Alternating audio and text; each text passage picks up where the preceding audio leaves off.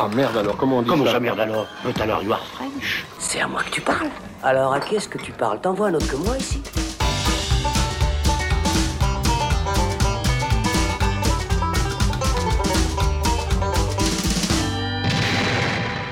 Salut, c'est Thibaut et on se retrouve dans le saloon pour ce premier véritable numéro de 2023 puisqu'on s'est déjà vu en janvier pour faire le bilan de 2022 mais maintenant nous voici pour de bon dans la nouvelle année et on va donc faire le bilan des différentes sorties sur les plateformes et dans les salles qu'on a pu voir tous les trois ces dernières semaines et quand je dis tous les trois je suis accompagné de mes fidèles compères Alexandre Caporal, salut Alex Salut Thibaut, c'est pas ouf ce début d'année, mais il y a quand même des bonnes choses. Mais il y a beaucoup de mais ne déchets. spoil pas Ah, pardon. tout direct comme oui, mais ça je, voilà, je dis un peu euh, en avant. En plus, t'aimes bien des trucs aussi. Oui, oui, oui, euh, oui, c'est Ne vrai. sois pas menteur C'est comme vrai. ça.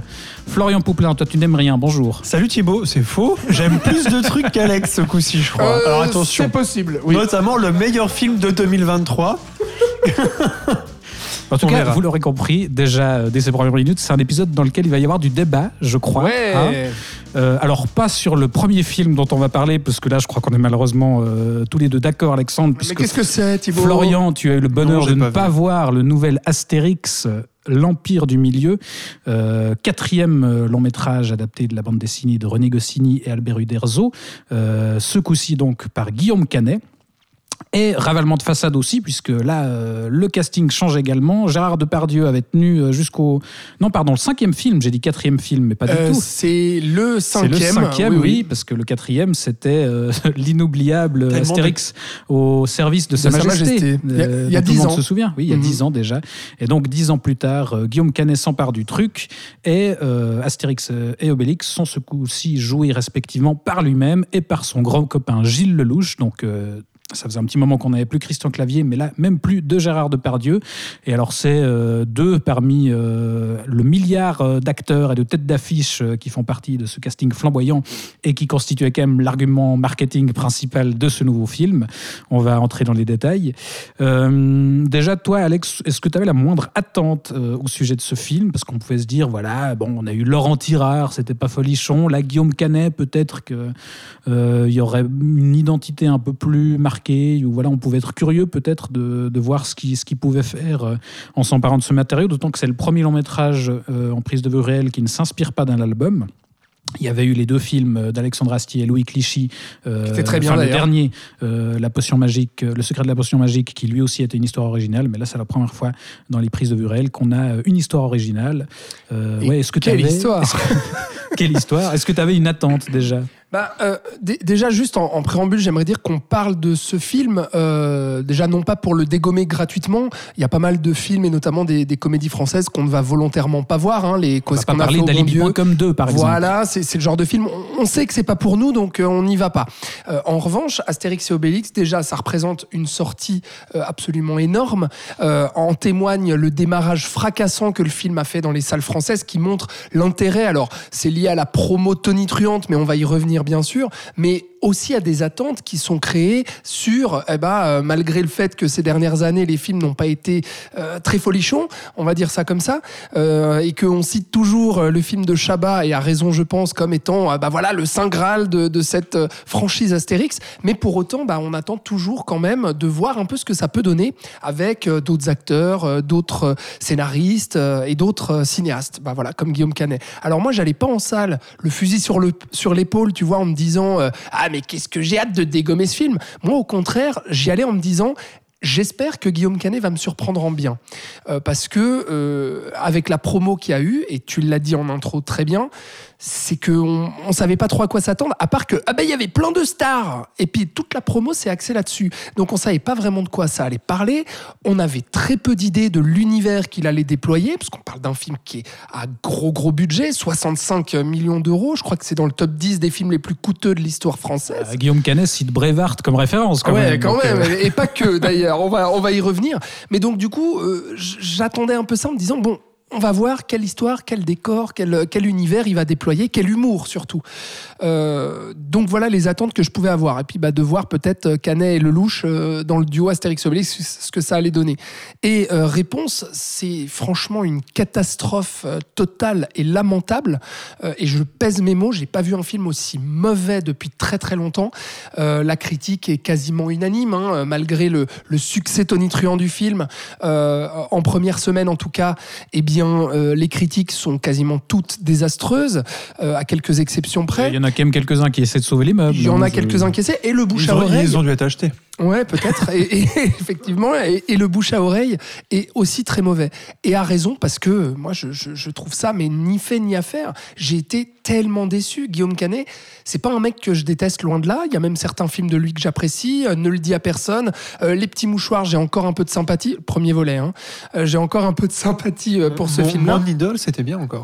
J'ai pas vu C'était ça. son premier ou son deuxième. Mais... J'avais pas vu et même son dernier, avant-dernier, je sais plus, Rock'n'Roll, où je trouvais qu'il y avait des bonnes idées, un humour assez fou. euh.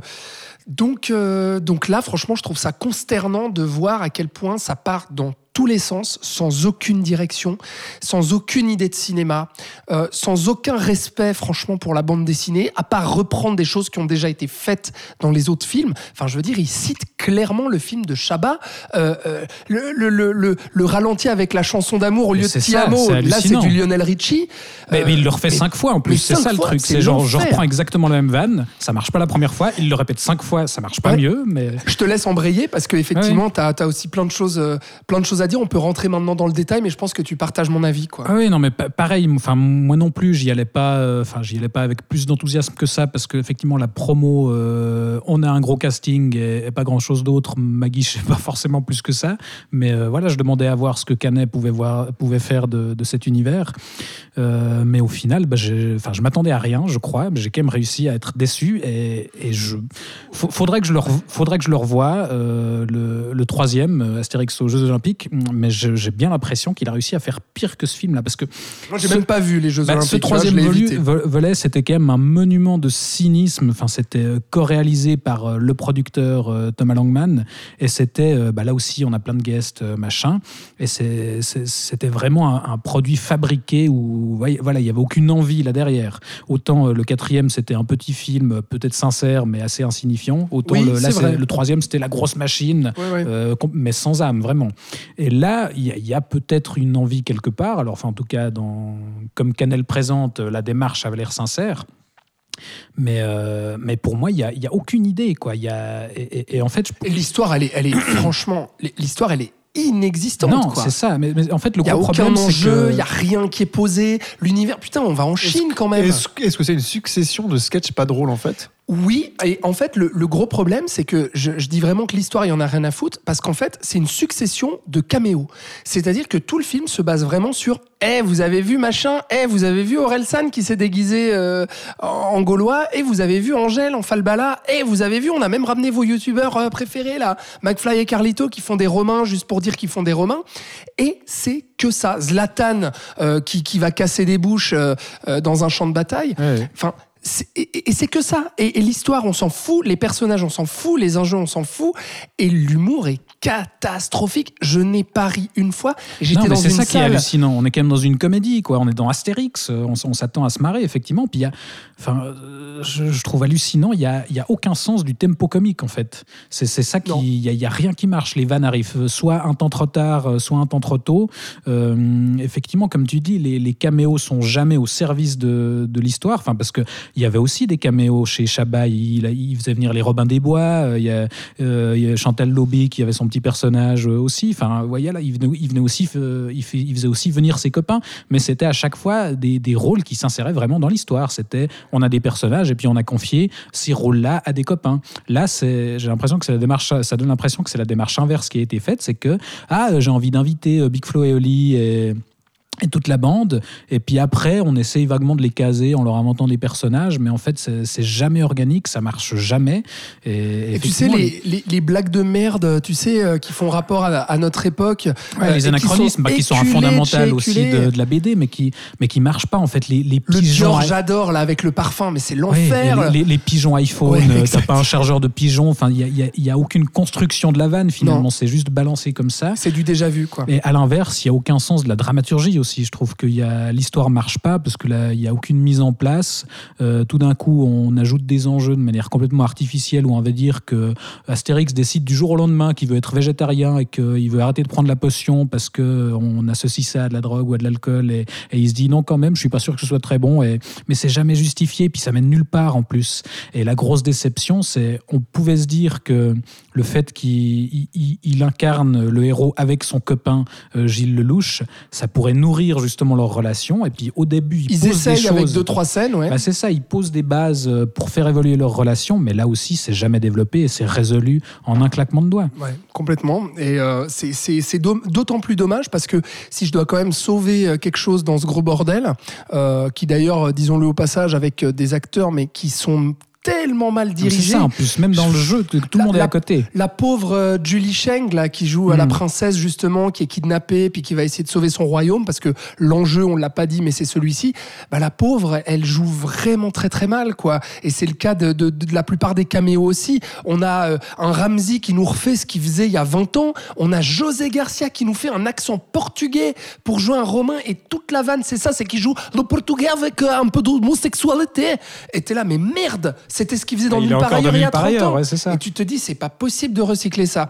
Mais bref, donc j'arrivais au point positif. Le seul pour moi du film, c'est quand même euh, Gilles Lelouch en Obélix. Parce que passer après Gérard Depardieu, euh, qui a fait les quatre autres films, c'était quand même un sacré défi. Euh, on se disait, mais Gilles Lelouch, en gros gaulois qui mange du sanglier, est-ce que ça va marcher, quoi, dans la tunique d'Obélix? Et moi, je trouve que ça Vraiment que c'est le seul truc qui marche du film. C'est le seul acteur qui est crédible, qui y croit et qui se donne vraiment dans l'histoire. Je trouve que sa candeur, en fait, euh, ce, côté très enfantin euh, qu'a Obélix dans la BD, on le retrouve totalement. Euh, je le trouve attachant aussi dans, dans sa, euh, le, le- le développement de ses sentiments amoureux pour la, la, la, la, La garde du corps, garde du corps, asiatique.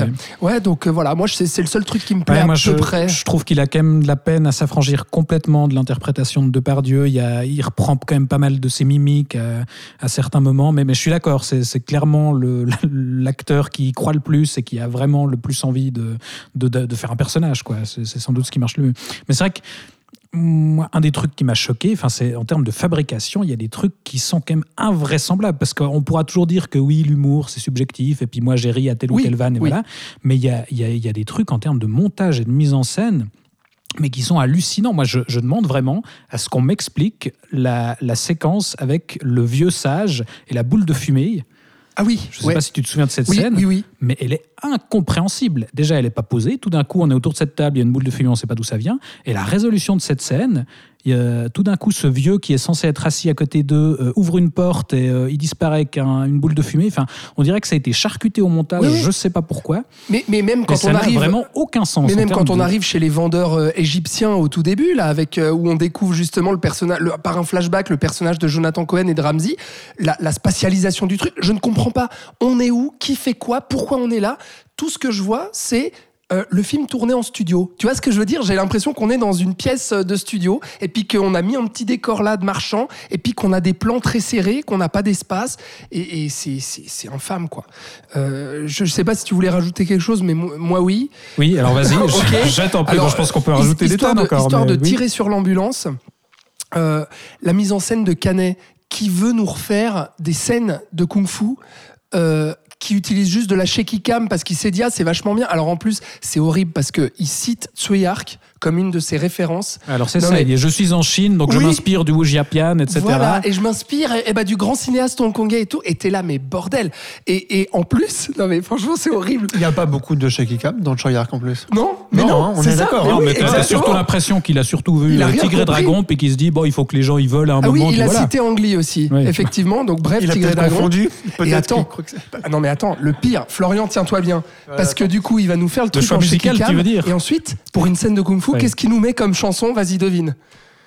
Allez, qu'est-ce que tu mettrais comme chanson bien ringarde pour euh, amener un peu de kung-fu. l'humour sur une scène de kung fu Eh ben, kung fu fighting. Oh, voilà. putain, oui. Eh ouais, everybody was kung fu. Et je- là, je me suis dit, c'est pas possible. Ah, mais c'est ça en plus, c'est parce pas que possible. c'est ça que ça permet normalement aussi les adaptations d'Astérix au cinéma, c'est de jouer avec les codes du cinéma. C'est ce que faisait Chabat justement, euh, en faisant justement des scènes de kung-fu, mais euh, dans un, dans un, en, en utilisant les codes euh, du cinéma euh, hongkongais. Et, et là, effectivement, bah, bah voilà, c'est kung-fu fighting sur une scène de kung-fu. Et Ennio Morricone, Et s'il voilà. te plaît, parle-en. Et, et oui, alors une, une référence, plaît, une référence toute pétée où on a où il fait justement une, une bataille finale euh, qui se voudrait être Braveheart apparemment, et il va nous mettre euh, là-dessus euh, comme musique ben, le, le, bon, thème de- et le du truand. bon de la brute et le truand. Euh, donc Voilà. quel rapport, pourquoi, on ne sait pas. Aucune idée. Et puis, il y a, il était une fois en Amérique aussi, avec euh, Oui. le plan de fin de De Niro qui est repris par Jules César.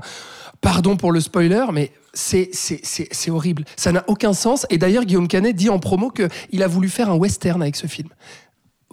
Pourquoi je, je- où, où est le western Je ne sais pas, mais juste il a pris du Ennio Morricone. peut- Peut-être dans la scène dit, voilà, de, taverne où il cite aussi Michel Audiard et où il permet à, à Marion Cotillard de, de rejouer euh, Edith Piaf. Je ne sais pas. Oh, Marion Cotillard qui est horrible, hein, la pauvre. Ouais. Non, mais elle est horrible. Elle apparaît une minute à l'écran à Dans tout deux péter. rôles en plus. Mais alors, j'ai pas vu le deuxième. Ah oui, elle, elle joue la tenancière du bar aussi, qui Putain. chante euh, façon Edith Piaf euh, quand on les découvre. euh. Ah voilà et, et elle a un dialogue euh, d'elle-même à elle-même où elle joue les deux rôles. Ah putain. Ouais. J'ai fermé les yeux à ce moment-là, je sais pas, Euh, j'ai loupé ce truc. Bon, bah voilà. Bref, on, a, on arrête là Qu'est-ce Oui, que... bah, je crois qu'on peut arrêter le les phrases massacre, hein, ici, parce hein. que là. J'ai l'impression qu'on t'a bien donné envie d'aller voir le film. Ça, ça suffit comme surtout revoir celui de Chachaba plutôt. Oui. mais- Ouais, bah c'est ça. Non, mais franchement, je, suis- je suis désolé de tirer autant sur l'ambulance, mais c'est tellement consternant que ça méritait qu'on, vraiment qu'on débriefe Non, mais ce ouais, truc. c'est hallucinant pour un projet comme ça, justement, avec un budget comme ça, une importance comme ça, et dont on, on nous martèle l'importance aussi. Canet euh, voilà, a bien répété qu'il fallait absolument voir ce film parce que c'était très important pour l'avenir du cinéma, mais qu'il y a à ce point rien qui marche, c'est assez, euh, assez affligeant. Lamentable. Bref, euh, on va enchaîner avec un autre gros projet, un sacré morceau, puisqu'on va discuter ensemble de Babylone, le nouveau film de Damien Chazelle, qui après Whiplash, La La Land et First Man, euh, nous raconte ici une période charnière de Hollywood, euh, qui- puisqu'il s'agit du, passage du muet au parlant, puis du noir et blanc à la couleur, et il le fait sous la forme d'un récit choral où on va suivre plusieurs personnages, des petites mains de l'industrie et des grandes stars, incarnées entre autres par Brad Pitt, Margot Robbie et euh, Diego Calva, qu'on découvre dans ce film et qui est, je pense qu'on peut le dire, la super. révélation de ce film. Oui. Euh, et donc, puisque tu n'as pas encore parlé, euh, Florian, et que tu es très enthousiaste sur le film, Très on enthousiaste. va commencer par toi. Je, je crois que déjà de base, tu adores Damien Chazelle, Oui, donc forcément tu attendais impatiemment ce Babylone. J'adore Damien Chazelle, je le trouve. Bon, bref. Ça fait 18 minutes qu'on dit du mal de film, puis du coup, là, bah, euh, voilà. Florian, Non, allez, non, on mais alors, je, suis, je suis pas aussi catégorique que vous euh, Ah oui. sur Babylone qu'avec Astérix. Ah oui. Quoi qu'il en soit, c'est un film que, dont je ne suis pas contre. Comme j'ai dit à Thibault en sortant de la Oui, projection. Ce qui est déjà un compliment. Euh, ce qui est déjà un semble. compliment, oui, oui, parce que euh, La La Land notamment m'avait vraiment, euh, vraiment mis en rage, tellement que je trouve mauvais ce film, mais bon, ça c'est une autre histoire. Euh, non, alors c'est un film, euh, ni, mais je vais nuancer, je suis ni contre ni pour, voilà. Bien au contraire. voilà. Euh, non, en fait, il y a beaucoup de choses que j'aime dans ce film, il y a beaucoup de choses que je n'aime pas non plus. Et je crois que c'est dû. euh, je trouve que c'est un film très, très, très adolescent. Dans le bon sens et dans le mauvais sens du terme. C'est-à-dire adolescent, euh, on sent que. Je trouve, je trouve déjà qu'on sent euh, Damien Chazelle vraiment derrière ce film. Je trouve qu'on le sent beaucoup, beaucoup trop pour moi. Hein, Qu'un réalisateur soit aussi présent dans son film, ça me gêne. Ensuite, je trouve qu'il est adolescent parce que euh, il est naïf. Je trouve que c'est un film assez naïf. On dirait euh, assez révolté, mais de manière complètement désorganisée et chaotique, comme un adolescent un peu. Et quand même plein d'espoir, puisque le message final reste que le cinéma vivra toujours, quoi qu'il arrive, les salles existeront toujours, euh, la, bo- enfin, la bobine, non, parce que la bobine n'existe presque plus, donc tu vois déjà, il a perdu un peu son pari. Euh, Enfin voilà. J'aimerais juste que tu développes sur euh, le, le- le fait qu'on sente beaucoup Chazelle Alors, dans le film, parce que je moi, en sens fait, que le je trouve film pas est- qu'il parle de lui, en non, fait. non, non, non, pas de lui. Je sens que en le avant. film est. Non, non, non, je parlais pas du tout de ça comme ça. Mais on sent que le film est en train de se faire. Euh, un... Je trouve que c'est un problème. On sent que. Comment exprimer ça Que les scènes sont des scènes. qu'elles sont écrites pour être des scènes, euh, que les décors sont des décors. Moi, je pense surtout à la première scène. euh, où euh, la première scène, c'est la grosse stuff, euh, où, où, le personnage de, Ça commence de, par de une- Calva une orgie amène un chez un producteur. Mm. voilà, etc., etc. Donc on s'attend à un truc monumental, et en fait, euh, je trouve la scène très resserrée, très très petite, et je sens la mise en place en fait. Je je sais pas comment vous exprimer ça, mais je sens euh, les extras. Je sens la chorégraphie, surtout de Margot Robbie quand elle rentre en scène. Je veux dire, il y a un truc qui se passe où on voit que c'est calculé. Il y a rien de naturel en fait, et ça, ça me gêne beaucoup. Et tout le film est comme ça. Je sens le film qui est en train d'être fait, qui est en train de m'être montré, et je vois les ficelles. Et ça, malheureusement, moi, ça me sort assez rapidement du film. Donc tu vois que de la mise en scène dans le, dans le film. non, en pas fait, que de la mise en scène. Ah ouais. mais C'est-à-dire que je Il n'y vois. a, il y a aucun personnage Si. qui, qui existe pour toi? Si, si- ah non, non, c'est pas du tout ce que je suis en train de dire. ou qui est crédible Ah non, moi je te parle pas de l'écriture, je te parle vraiment du rendu, Mhm. de comment, euh, de comment c'est. Alors c'est pas la mise en scène, c'est vrai que c'est assez difficile à. Non, non, mais je comprends Tu ce que vois tu ce que dis, je veux hein. dire, hein. Bien sûr, bien Voilà, sûr. voilà. On sent qu'on est dans un film qui est là pour justement euh, tourner des scènes et qu'on sent la, la fabrication. On sent la fabrication. Oui, du c'est un- film Et qui parle crois- de cinéma, Mais je donc crois pas que ce soit fait exprès, en fait. Parce que c'est des choses que j'avais déjà repérées dans tous, dans tous ces autres films, à part First Man. Avec le recul, je crois que First Man est mon préféré, alors que c'est le moins chazelien, je trouve. C'est peut-être pour ça que c'est mon préféré des quatre. C'est le plus sobre en tout cas. Oui. Voilà, donc c'est Mm. peut-être pour ça que je l'aimais. Je trouve que là, il y a de la vraie mise en scène et qu'il y a un- et que Ch- Chazelle se met en retrait en tout cas. Euh, Là, tu trouves ça artificiel en fait. un peu, ouais. Et tu- en fait, tu sens que c'est mis en scène. Mais, mais pas la mise en scène, la caméra et le montage, mais vraiment ce que tu vois dans les décors, dans les chorégraphies et dans toutes les scènes, on retrouve ça. Et ça, ça me gêne beaucoup. Et ça aussi, je rejoins ce que je disais sur le fait que c'est un film adolescent. J'ai l'impression qu'il maîtrise pas encore tout à fait son art, en fait, Damien. Hein, tu vois, il y a quelque chose. Et je crois, Appelons-le et je crois que c'est ça que j'aime pas, en fait, dans tous ces films. Et j'ai compris grâce à ce film ce qui me gênait dans, dans ces films. Ce fait qu'il n'est pas encore arrivé la- à une certaine La simplicité trop apparente. qui doit toujours prouver des choses. J'ai ce, ressenti-là, et moi, en tant que spectateur, ça me gêne. Et euh, voilà, mais du coup, c'est pour ça qu'à chaque prochain film, j'ai hâte de voir, parce qu'il peut que évoluer. Euh, et, euh, et on sent ce côté donc révolté, comme je disais avant, ce truc de un euh, Hollywood aujourd'hui c'est trop nul, et je vais vous montrer euh, ce qu'on peut faire encore un grand film d'aujourd'hui, comme le cinéma cla- classique de genre l'époque. Mec, euh, le dernier film comme ça, c'est Titanic, il est indépassable. On en avait, enfin, vous en avez parlé dans Le Cameron. Euh, je trouve ça très hautain de sa part de vouloir faire ça, surtout qu'il le rate un peu. Enfin, pour moi, c'est un film très très perfectible, enfin, qui a beaucoup de défauts euh, et de qualités. Enfin, vous voyez ce que je veux dire? Et euh, il a la qualité de ses défauts et les, qua- et, enfin, et les défauts de ses qualités. Alors ça, je suis d'accord avec toi. Voilà. Donc j'ai pas détesté ou quoi, mais j'ai vraiment senti que. Et puis la fin pour moi est ratée. Oh là là, Non. cette fin c'est horrible. Non, non, vraiment, moi je trouve ça horrible, vraiment horrible. Le Merde. message, je l'aime beaucoup, mais comment il le fait passer Le, le montage final, tu Oh dis. là là. On va pas trop révéler, mais Moi, ce on qui- va pas, mais il y, a- il y a un montage Moi, ce qui me d'images. fait rire, euh, c'est qu'il y a une pub pour Rolex après les bandes annonces. Non. Eh ben, je la trouve mieux faite que ce qu'il fait à la mais fin. quelle, Non, mais alors quelle ça- horreur. Ah, complètement. mais Florian, Non, alors suis là, on désolé. a atteint la mauvaise foi, on va passer à quelque C'est chose. pas du tout de la mauvaise foi, mais c'est ce que j'ai pensé en sortant du film. J'ai fait Ah ouais, mais alors la pub Rolex, elle était mieux faite que quand même que ce truc. Bon, Alexandre, montons d'un cran peut-être. Oui, oui. Alors toi, je crois que tu as aussi tes réserves, mais tu es quand même euh, vaguement plus positif. Mais bon, Bon, euh, déjà, tu pas le même rapport à Chazelle de base. je Non, moi j'aime beaucoup, vraiment. euh, que ce soit euh, Whiplash, euh, La La Land, euh, c'est des films que j'adore, vraiment.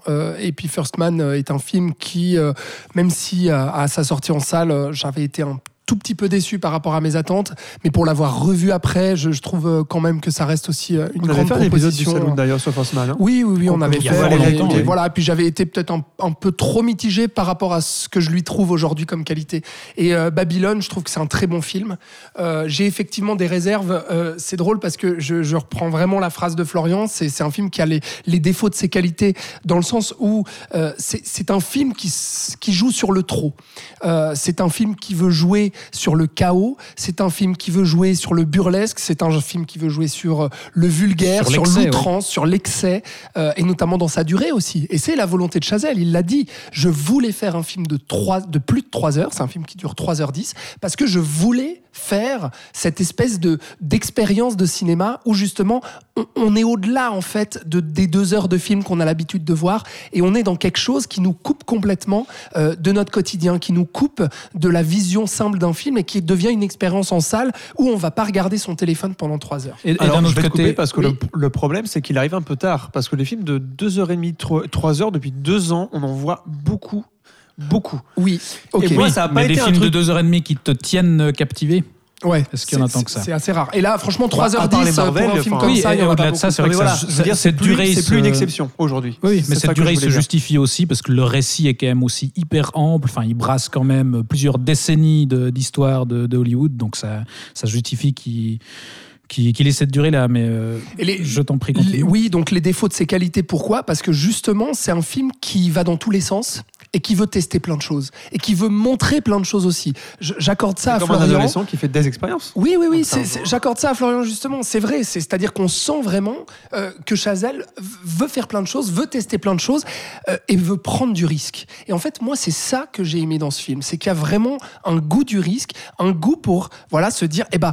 Je vais, je, vais, je vais montrer ce que c'est pour moi le cinéma, mais pas avec justement cette pédance que ça pourrait induire en fait. Moi, je trouve pas, au contraire de, de, de, de, de Florian, euh, qu'on sente spécifiquement le cinéaste derrière.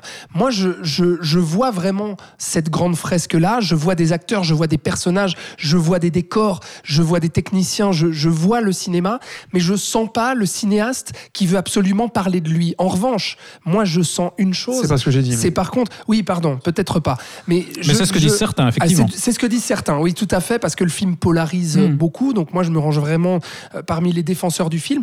Et je suis content qu'un film comme ça existe.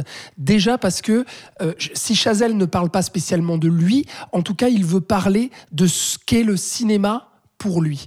Et à la manière de beaucoup de cinéastes, c'est assez drôle d'ailleurs. Donc, euh, on est à une période charnière euh, du cinéma, donc c'est pas euh, étonnant justement qu'on voit plein de cinéastes s'y attaquer, avec euh, Tarantino, Once Upon a Time in Hollywood. D'ailleurs, je, je- je suspecte Chazelle d'avoir vu ce film-là et de s'être dit après, ouais, moi aussi, je vais faire mon, mon film sur le Hollywood euh, d'une certaine deux- époque. Deux acteurs qui Bah, sont. Margot évidemment- Robbie et Brad Pitt, en prenant euh, Brad Pitt pour être à, à- à contre-emploi euh, euh, par rapport à- à- au film de Sauf que c'est Tarantino. pas tout à fait les mêmes visions là. Exact. Tarantino, on a un vrai truc nostalgique. ouais. Là, c'est un peu, je vais vous montrer euh, la vraie version de Chantons Oui. sous la pluie, littéralement. Oui, c'est ça, effectivement. euh, dé- désenchanté et, et pas du tout euh, enjolivé. Ouais, tout à fait. Et, et en fait, euh, j'ai remarqué qu'il y avait beaucoup de cinéastes euh, aujourd'hui qui faisaient des films sur le cinéma, comme si on était à cette période charnière où on se dit bah les salles sont en train de se vider, le streaming est en train de prendre justement davantage euh, de place dans les foyers, et qu'à un moment donné, les cinéastes, les, à Hollywood, se, se posent la question mais je suis où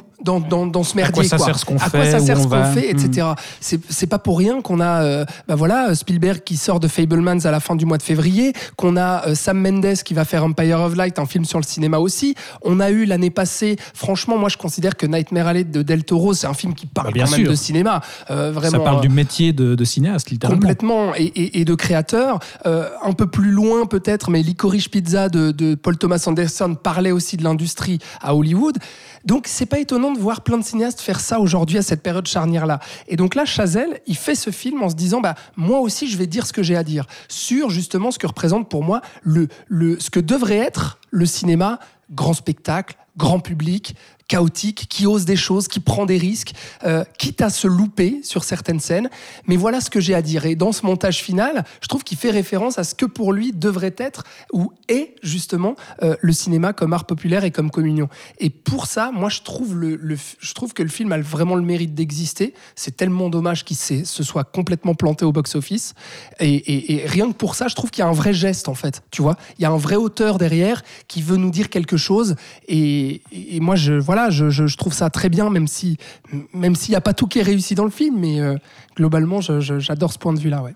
Ouais, et ben, je serai le plus positif des trois. On va encore monter d'un cran parce que c'est- marrant parce que moi, la, la seule vraie limite que j'y trouve, c'est ce que tu citais à l'instant. C'est, euh, je suis d'accord, ce, ce montage final que, que je trouve un petit peu lourdingue pour le coup. Et je trouve que c'est le, le seul moment où vraiment il casse euh, euh, l'immersion et l'expérience hyper intense en étant là pour le coup beaucoup, beaucoup trop littéral dans, Moi, sa démonstration. Mais j'ai- j'aime l'idée, mais, mais je trouve que ça tranche vraiment trop de- d'avec ce qui précède. Mais, mais pour le reste, pour moi, c'était vraiment une, expérience de cinéma hallucinante. Je, je trouve pas du tout, euh, contrairement à ce que vous dites, que ça part dans tous les sens. Enfin, pour moi, il est ultra cohérent dans, dans ce qu'il raconte, justement, de ces différentes phases de Hollywood, de comment on tourne à l'époque du muet, de ce que le parlant euh, amène en, termes de contraintes, etc. euh, et de ce que, ce que va amener la couleur plus tard, et voilà, jusqu'à ce, voilà, toute cette évolution qui retrace, et, et justement de ces individus qui essayent bah, de gravir les échelons et de survivre justement à tous ces bouleversements successifs en, en restant euh, tant bien que mal euh, et parfois pas du tout fidèles à eux-mêmes. Et, et- Mais ça fonctionne par scénette quand même. On passe d'un personnage à un autre. Bien on a, sûr. des- Oui, on oui, a mais- beaucoup d'hélices. Mais justement, euh, moi, je trouve pas du tout qu'ils qu'ils tentent plein de choses et qu'ils partent dans tous les sens parce que je trouve que c'est un, un film extrêmement maîtrisé parce qu'il y a une mécanique assez implacable. C'est construit vraiment. Enfin, je trouve que c'est dans ce film-là qu'on ressent euh, d'autant plus son, amour pour la musique. Parce que pour moi, justement, c'est vraiment construit comme une succession de morceaux. Euh, c'est pas pour rien que le titre arrive qu'après, au bout, euh, qu'au bout d'une demi-heure, Babylone, après cette fameuse séquence d'intro euh, d'orgie et tout ça.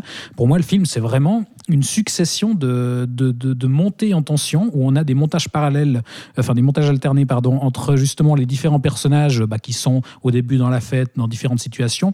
On a cette deuxième séquence après le titre euh, qui est, je trouve, la meilleure du film où on, où on voit ces, ces différents tournages qui se déroulent dans un même lieu, euh, dans le désert, et où on est bah, à l'époque du muet, donc euh, d'un mètre à l'autre, on est sur différents plateaux, et on voit justement Margot Robbie d'un côté, Brad Pitt d'un d'un autre, et, et Diego Calva, et, et différents tournages en parallèle, et c'est justement... c'est la euh, meilleure scène du film, je trouve. Ouais, ouais, mais elle, elle est hyper intense et, et c'est une succession de- d'enchaînements comme ça où c'est des montées en tension, où euh, le, le- le- les tournages aussi, euh, après quand il y a le son, puis quand il y a toutes les contraintes, il faut pas faire de bruit ici, ça, il faut remettre en place la couleur, il faut qu'elle respecte super ligne, drôle, etc. Et c'est c'est- c'est vraiment, on fait monter la sauce, monter la sauce jusqu'à, puis on sent que ça va exploser un moment, et ça explose.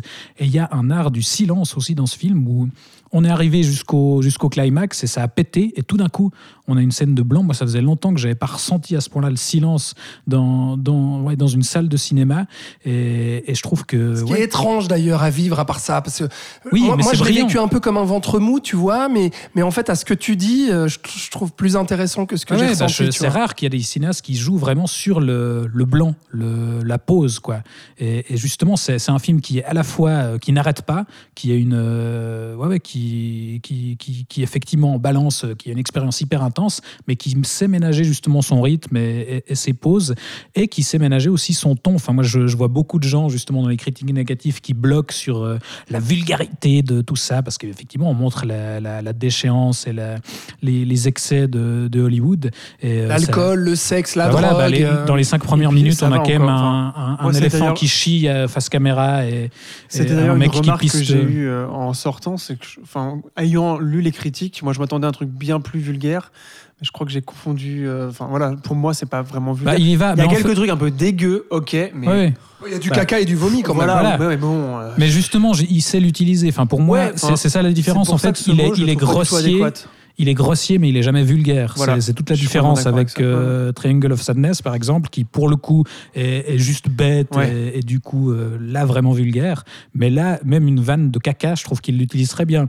La, la scène où Brad Pitt est dans les chiottes et on, justement il discute avec un autre gars de l'arrivée du, du cinéma sonore. Ma blague Et- très et de- méta. ouais, bah, c'est ça. Il se demande, euh, ouais, mais bon, euh, des films avec du son, est-ce que ça intéressera les gens? Et à ce moment-là, on entend un mec qui est dans une cabine à côté et qui, qui chie littéralement, qu'on n'avait pas entendu. Puis là, c'est un gag sonore et puis c'est un truc à la fois hyper euh, Ça, ça trivial, trop rire ça. mais qui est, qui, qui, je trouve qu'il y a une excellente vanne. Enfin, Par voilà. contre, je suis un peu moins fan, tu vois, de la scène euh, euh, où Margot Robbie euh, vomit sur les riches, tu vois. Je- ça, justement, c'est une scène, moi, j'aurais enlevé en fait. Ouais. Ouais, tu moi vois. aussi, j'aurais. j'aurais- ça, c'est peut-être ouais, c'est une des scènes où il est un peu, un peu à la limite. Ça fait vraiment partie de mes réserves, ça, tu Hmm. vois.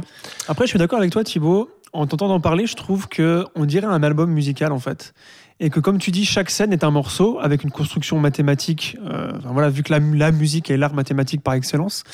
Et d'ailleurs, ça finit toujours par ces montages alternés, puis de la musique plus en plus rapide, et puis ça redescend, d'où le blanc. Et il doit faire du contraste en fait, parce que ça se répète tout le temps. Ce modèle, Ça, ça peut pas être qu'une seule montée un tension. album. Parce que ce modèle se répète 10 fois, 15 fois dans le film. Et, euh, Et euh, c'est là, c'est marrant que tu parlais de Tarantino avant, parce que s'il y a bien un réalisateur qui est euh, le pro du montage de court-métrage, c'est bien Tarantino. Et là, ça fait ça aussi, en fait, un peu. Et, euh, et moi, je crois quand même que malgré les choses négatives que j'ai pu dire, je voulais quand même parler de choses positives. Pour moi, il y a Ah. deux très grandes scènes dans ce film. Euh, Très peut-être la- grande scène, ouais. carrément. Ouais, ouais, non, mais c'est pas, c'est, c'est pour ça, je trouve qu'il y a des, il y a des abîmes de trucs que je trouve vraiment bof et que j'y crois pas du tout. Et après, il y a une envolée de mise en scène et de, et de dramaturgie que je trouve incroyable. C'est pour ça que je le trouve très. Je sais de quoi tu vas parler. Alors, une, alors, on n'est que à un mois, mais pour moi, pour l'instant, la meilleure scène de comédie, c'est celle avec l'arrivée du son. Je la trouve Génial. vraiment excellente. Géniale, excellente. Pour moi, c'est la. Là, pour le coup, on Deuxième parlait meilleur. d'Astérix avant, mais il y a un sens du Ah non, tempo mais là, comique c'est parfait. qui est Ouais, hallucinant. c'est parfait. Enfin, du tempo, littéralement. Et dramatiquement, la scène entre Brad Pitt et la journaliste. Et voilà, je savais que tu allais parler Et de ça. bah oui, évidemment. Euh, où le mec résume absolument tout l'arc de son personnage en un, en un dialogue. Et je crois que c'est une des plus belles scènes de Brad Pitt de toute sa filmographie. Ouais, puisque ça a à dire sur le cinéma aussi. Et voilà, ouais, ouais, voilà. Donc 3h10, c'est cool. Mais en fait, en 8 minutes de dial- dialogue, enfin, tu vois, il arrive à cristalliser ça. Et ça, je trouve ça super fort. Vraiment. Moi, Ça, j'aime ça, ça veut dire que tu me connais bien, tu savais de quoi j'allais parler. Ben oui, mon chouchou. Moi, j'adore ce- le, le personnage de Brad Pitt et puis je le trouve effectivement excellent dans Il est hyper film. touchant, très, très, très hein. touchant. Ouais, puis euh, vraiment d'avoir justement, bah, en fait, c'est ça qui me fait rire, c'est que Brad Pitt joue un peu le personnage de DiCaprio dans le Tarantino, Ouais, tu vois, c'est-à-dire qu'il a Mhm. inversé les rôles, quoi. Il s'est dit, bah, je vais donner l'occasion à Brad Pitt de, de jouer un peu la même chose, cet, cet acteur déchu qui justement va, va, va tomber en dépression à l'arrivée du sonore et, et au moment où lui va tomber dans la ringardise et la, et la en fait. Et ça, c'est hyper touchant. Margot Robbie, je la trouve très très bien utilisée parce que euh, elle a à la fois ce côté hyper glamour, tu vois, des stars de l'époque et tout. Forcément, euh, elle, elle nous fait beaucoup penser à Monroe aussi, euh, Margot Robbie, mais mais elle a cette folie Avec ouais, un côté borderline, et c'est ce ça. ouais. côté un peu, voilà, ce, ce côté Un fou. peu comme bah, Marilyn Monroe.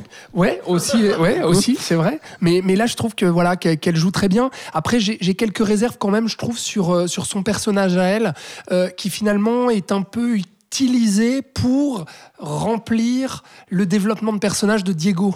Euh, euh, euh, Diego Salva. Diego Calva, qui joue Manny. Torres. ouais. Ouais. Et même si je trouve beau en fait la, la relation bah, ouais d'amour, mais en fait d'amour vrai, platonique qui se crée perdue, ce personnage. ouais. Et ouais, d'un amour exactement où euh, bah justement euh, il y a ce fantasme et puis il y a à un moment donné cette cette question même de l'existence ou non du personnage de Margot Robbie. Est-ce qu'elle ne serait pas justement parmi les fantômes, parmi les stars fantasmées Est-ce que euh, le personnage de, de Calva n'aurait pas fantasmé sa relation et son amour avec cette star du cinéma? Et ça, je trouve très très très beau ce arrive à faire, euh, ce qu'il arrive à faire là-dedans.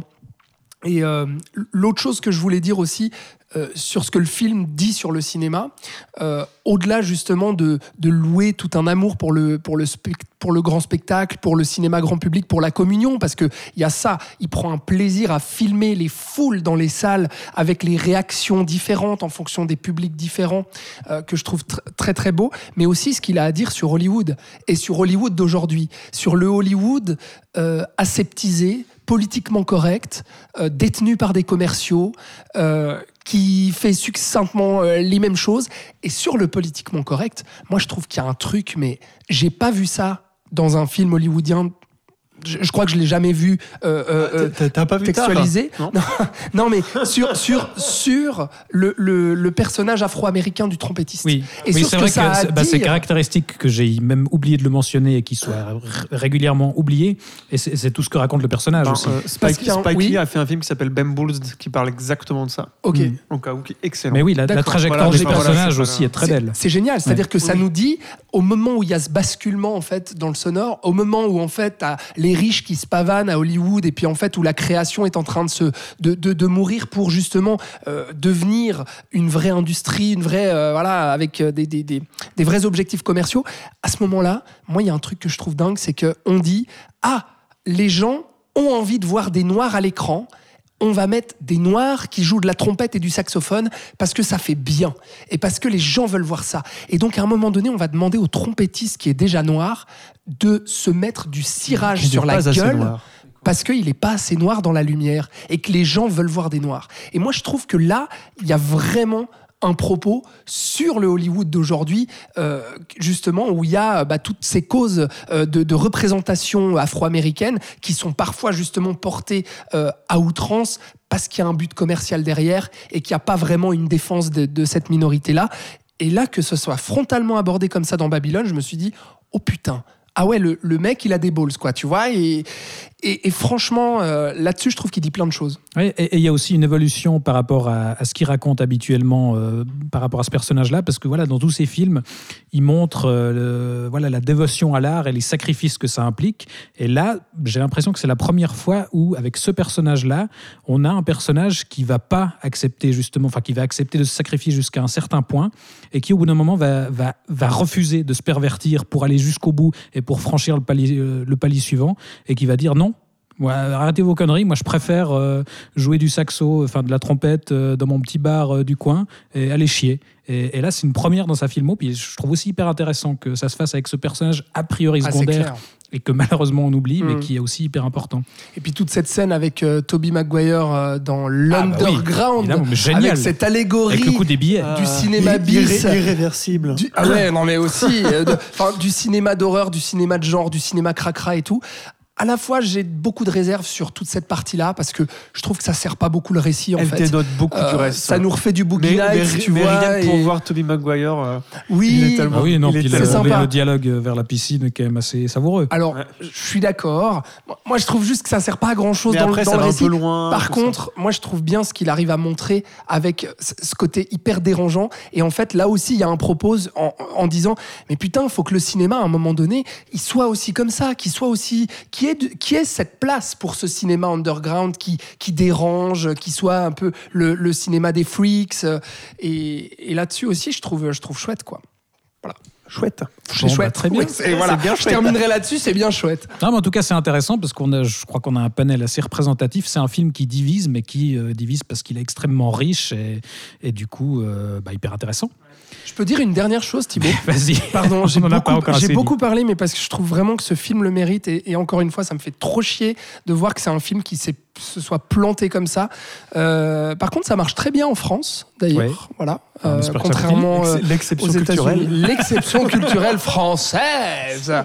Euh, mais c'est très très bien. Non, je voulais juste euh, euh, dire quelque chose sur Damien Chazelle et puis les intentions qu'on prête souvent à son cinéma. Les gens qui n'aiment pas son cinéma disent souvent Ah ouais, mais de toute façon, Damien Chazelle, c'est l'Améri- l'américain capitaliste qui trouve que c'est bien de sacrifier les autres, de sacrifier l'amour et de sacrifier sa famille pour se s'élever en fait à travers sa profession. Et moi, je trouve pas parce que même s'il montre effectivement des personnages dans tous ses films qui font des sacrifices pour justement vivre de leur passion, bah, désolé, mais ça finit quand même mal à chaque fois, non? À quel moment Enfin, est-ce qu'il dit c'est bien et c'est ce qu'il faut faire C'est ouais. ça? C'est ça, quoi. Il pose la question à un moment donné du, du sacrifice pour la, la- la- la création euh, et l'art et, et la passion, mais à aucun moment je trouve qu'il prend parti là-dedans. C'est ça qui est passionnant dans son cinéma, c'est qu'il te montre des personnages qui vont euh, tout sacrifier, être prêts à se pervertir euh, ju- jusqu'à la dernière cellule pour arriver justement au top niveau. Mais à la fin, c'est à toi de décider si c'est bien ou, si, ou mal, ou si ça en valait la peine. Et voilà. Bon, alors allez voir Babylone, même si Florian a dit un peu de mal. euh, et moi Mais aussi. un peu. Mais, mais allez voir Babylone, bordel. Mais même en disant du mal, il dit qu'il y a des très grandes scènes, alors que c'est que, Exact. c'est que ça doit valoir la peine. Gentil. Alors, on va passer à toute autre chose avec le film suivant, et vous allez en parler, puisque malheureusement, moi, je ne l'ai pas vu. On va parler de Falcon Lake, le premier long métrage de l'actrice Charlotte Lebon, qui signe une adaptation apparemment assez libre du roman graphique Une sœur de Bastien Vives et qui rencontre, alors si- ce qui raconte, si j'ai bien compris, une sorte de, un peu la rencontre entre euh, le coming of age et le film de fantôme. Ouais, c'est Si exactement ce bien qu'elle saisi. dit. euh, ouais, elle, le, elle le présente comme ça, en tout cas. Et donc, Florian, de quoi ça parle? Qu'est-ce que ça vaut? Raconte-nous tout.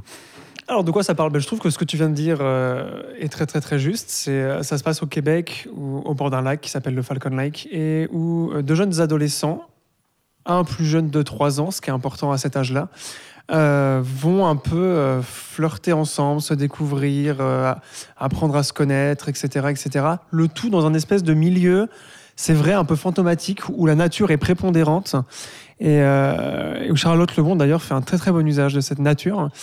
Et, oui, quand tu parlais de la- l'adaptation euh, de, de pour vite fait en parler, c'est très libre. En effet, parce que dans la bande dessinée, il y a beaucoup plus de sexe.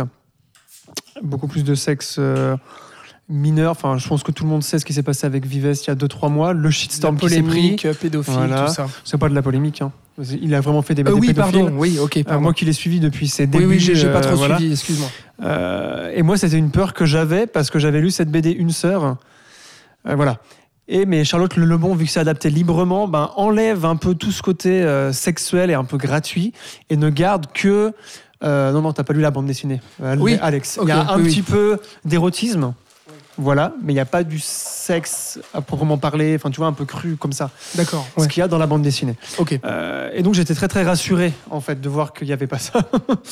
Euh, et d'ailleurs, enfin, je pense qu'on en reparlera, mais le- les quelques scènes érotiques sont d'une beauté et d'une douceur, ma parole.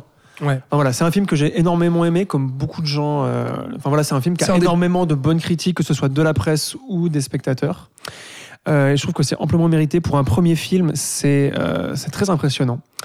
C'est très impressionnant. euh, la gestion de beaucoup de choses. Déjà, le 16 mm, qu'une qu'une comédienne soit aussi au fait de la technique et de son visuel et de sa mise en scène, c'est surtout pour un premier film, c'est très impressionnant.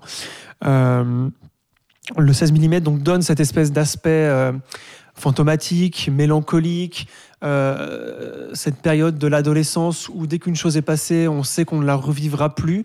On sent aussi qu'il y a ce- cette mélancolie chez, chez, euh, chez euh, Zell. Euh, elle est québécoise, hein, donc je pense qu'elle connaît l'endroit où ça se passe. Enfin, elle est franco-québécoise, pour être exact.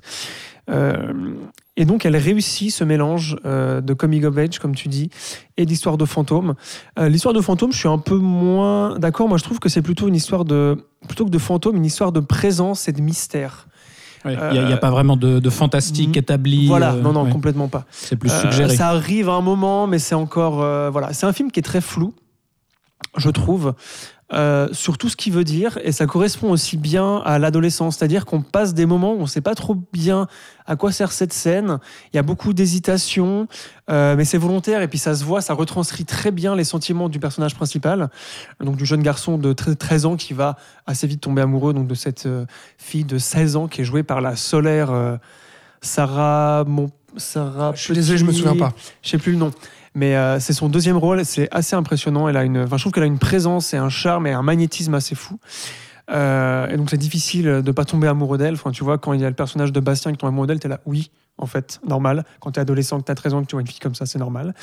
Et, euh, et c'est un film qui nous rappelle notre adolescence aussi. Enfin, voilà, c'est euh, un film qui m'a beaucoup touché. Après, j'ai j'ai juste un, Un grief. un, un grief, voilà, qui m'a empêché de vraiment de voilà. De crier au chef de. C'est ça, c'est que justement le mystère et le flou dont j'étais en train de parler, narrativement, euh, reste assez monotone. C'est-à-dire qu'on reste, en tout cas pendant les trois quarts du film, euh, jusqu'à l'arc final, enfin jusqu'à l'acte final, qui là, du coup, il y a beaucoup de choses qui s'emballent. Euh, je trouve qu'il y a un déséquilibre en cet acte- entre cet acte final et tout le reste. Euh, c'est pas grave, hein, mais bon, euh, voilà. C'était juste que du coup, bah, là aussi, je pourrais dire Ah, qu'il disons a qu'il y a un twist auquel on s'attend. Ouais, On peut Voilà. le dire comme ça. oui, mais même rythmiquement, l'acte final, enfin, tout va plus vite, super vite. Je sais pas si tu vois ce que je veux dire. je pense Oui, que tu oui, oui. Ok, il y a une. Euh, accélération euh, il y a une grosse récit à la fin. accélération. ouais. Et j'ai l'impression que beaucoup de que beaucoup de billes du film, beaucoup de choses qui marchent et qui fait qu'on va le retenir, euh, tient dans cet acte final. Et je trouve dommage qu'il n'y ait pas eu plus de qu'il n'y ait pas eu plus de matière tout le long un peu, qu'il n'y ait pas eu une montée un peu plus euh, progressive en tout cas. Voilà, mais c'est vraiment le seul reproche entre gros guillemets que je pourrais se faire à- que je pourrais faire à ce film.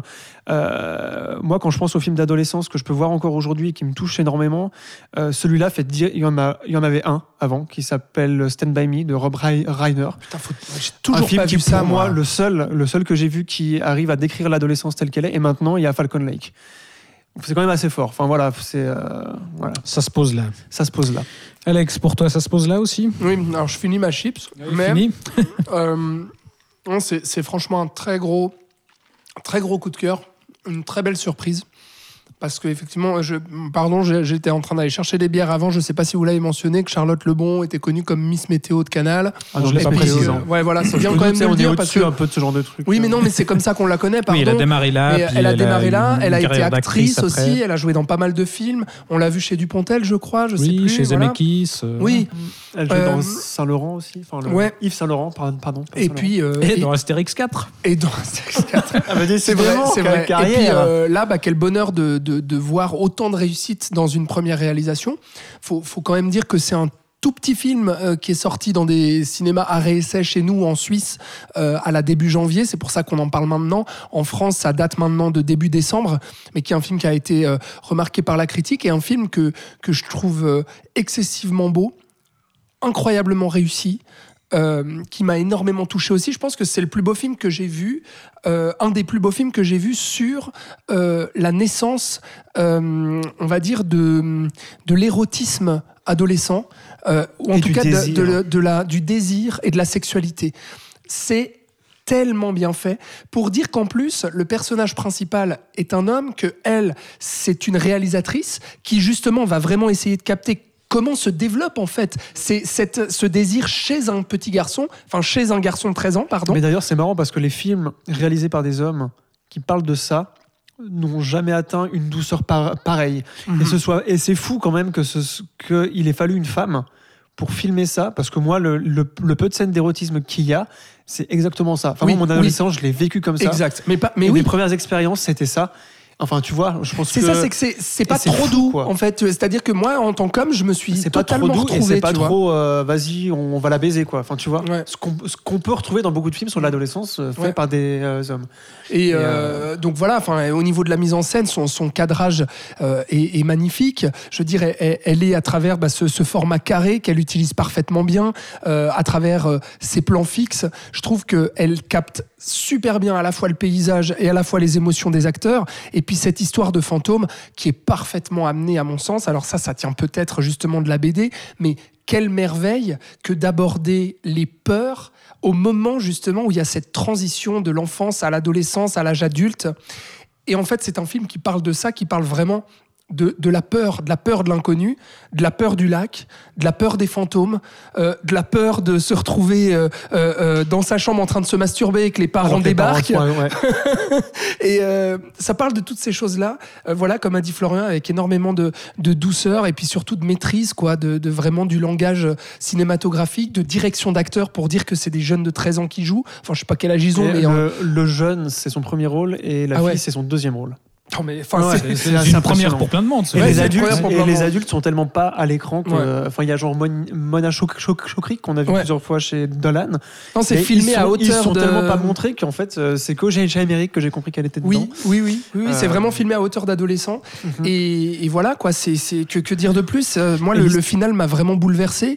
Et je suis ressorti de là en me disant, ouais, franchement, très gros coup de cœur.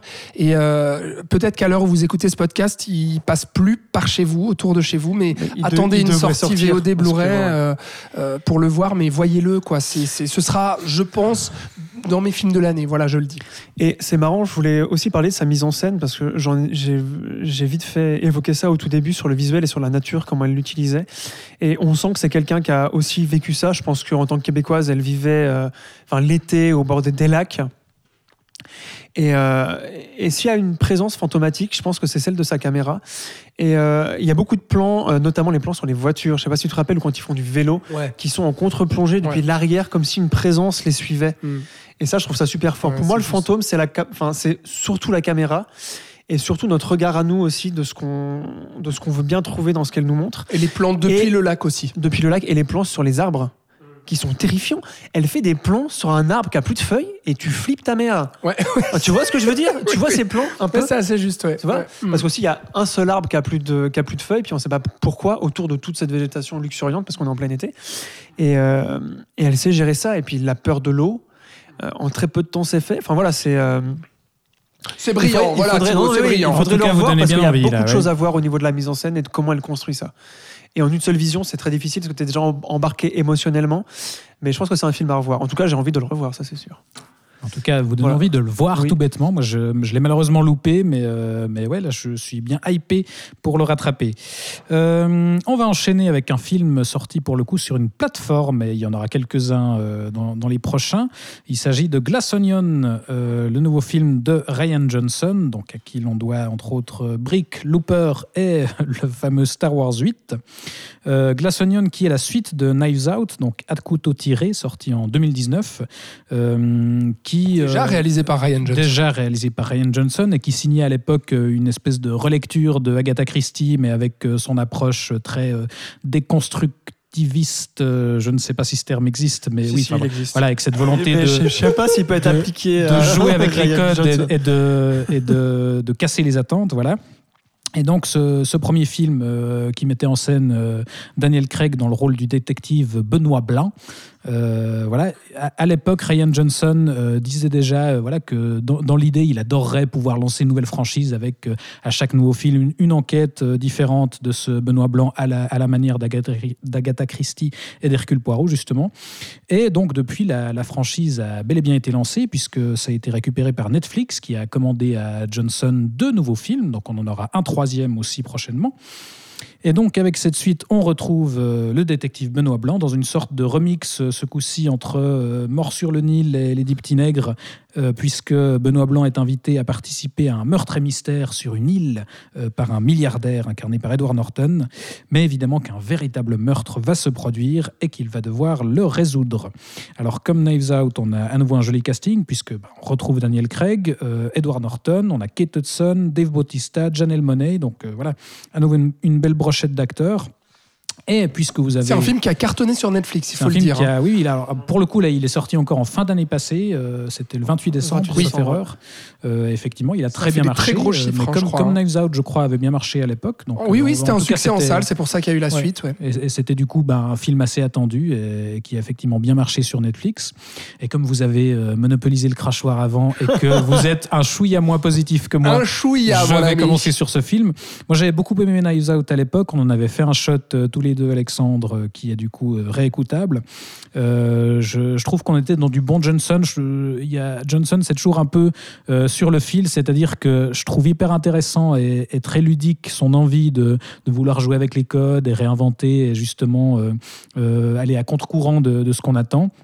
Mais voilà, c'est un peu à double tranchant, c'est-à-dire qu'il peut, bah, à force de trop vouloir, trop, trop vouloir casser les codes, il peut euh, juste tout casser comme sur Star Wars 8 et malheureusement pas laisser grand-chose, même s'il y a des idées intéressantes. C'est le cas ici. Mais sur Knives Out, je, je trouve qu'il arrivait justement à proposer quelque chose d'assez ludique, justement d'assez original, d'assez inattendu et, et d'assez divertissant. Et là, alors cette suite euh, est quand même un chouïa en dessous, mais je trouve qu'il arrive quand même à se, à se renouveler. Bon, déjà, on a à nouveau une galerie de personnages euh, assez croustillante, euh, comme dans le premier film. Euh, sauf que la différence, c'est qu'ici, les personnages sont quasiment tous euh, assez détestables, alors qu'on pouvait éventuellement euh, s'attacher à quelques-uns dans le premier film. Et là où je trouve qu'il fait quelque chose d'intéressant, alors Knives Out, l'idée c'était au milieu du film, on révèle en fait euh, bah, qui est le meurtrier entre guillemets, et donc on passe euh, en gros de Agatha Christie à Columbo. Et l'idée ça va être, euh, on est du point de vue du coupable entre guillemets, et, l'histoire bascule sur bah, comment ça va se passer et comment le détective va démasquer et démêler tout ça. Et là, l'idée, c'est que on a euh, bah, une première partie, voilà, qui met en place l'intrigue euh, jusqu'au meurtre, et ensuite flashback, et on va revoir cette séquence sous différents points de vue, et euh, voilà, avec des informations supplémentaires. Et je trouve intéressant dans l'idée, et, et je trouve que ça fonctionne assez bien euh, sur euh, sur la majeure partie du temps. On revoit des séquences avec des, des perspectives différentes, et, et du coup, certains détails prennent un, un sens différent. Et je trouve intéressant de revoir le film, justement. Moi, je l'ai revu une deuxième fois pour le coup. J'ai fait ça, messieurs. Putain, deux fois les deux heures et demie qui durent en plus. Mais oui, absolument. Et, et je trouve assez malin dans certaines séquences où, dès cette euh, première euh, version de, euh, voilà, de l'intrigue, on a déjà des, des choses qui nous sont données à l'écran et qu'on ne remarque pas forcément. Maintenant, il y a aussi euh, les limites de Johnson sur ce point-là, c'est que je trouve qu'il triche un peu trop ce coup-ci. Euh, C'est-à-dire que sur Knives Out, il arrivait voilà, à, à manipuler un peu le spectateur, mais sans, sans être, euh, comment dire, bah, sans Déceptif. Sans être déceptif, oui. Mais là, sur certains passages, en fait, comment dire, le, premier fragment qu'on voit, euh, là où il manipule, c'est qu'il enlève des morceaux aussi, et ça, c'est un peu malhonnête. C'est-à-dire qu'il y a tout d'un coup, dans cette deuxième vision, des scènes qui nous sont rajoutées et qu'on n'avait pas vues, donc forcément, on ne pouvait pas avoir l'information et euh, deviner telle ou telle révélation à l'avance. C'est ça qui est intéressant aussi dans un whodunit, c'est c'est de pouvoir justement prédire euh, et de pouvoir essayer de décoder le mystère. Et, et pour ça, il faut qu'on nous donne les informations.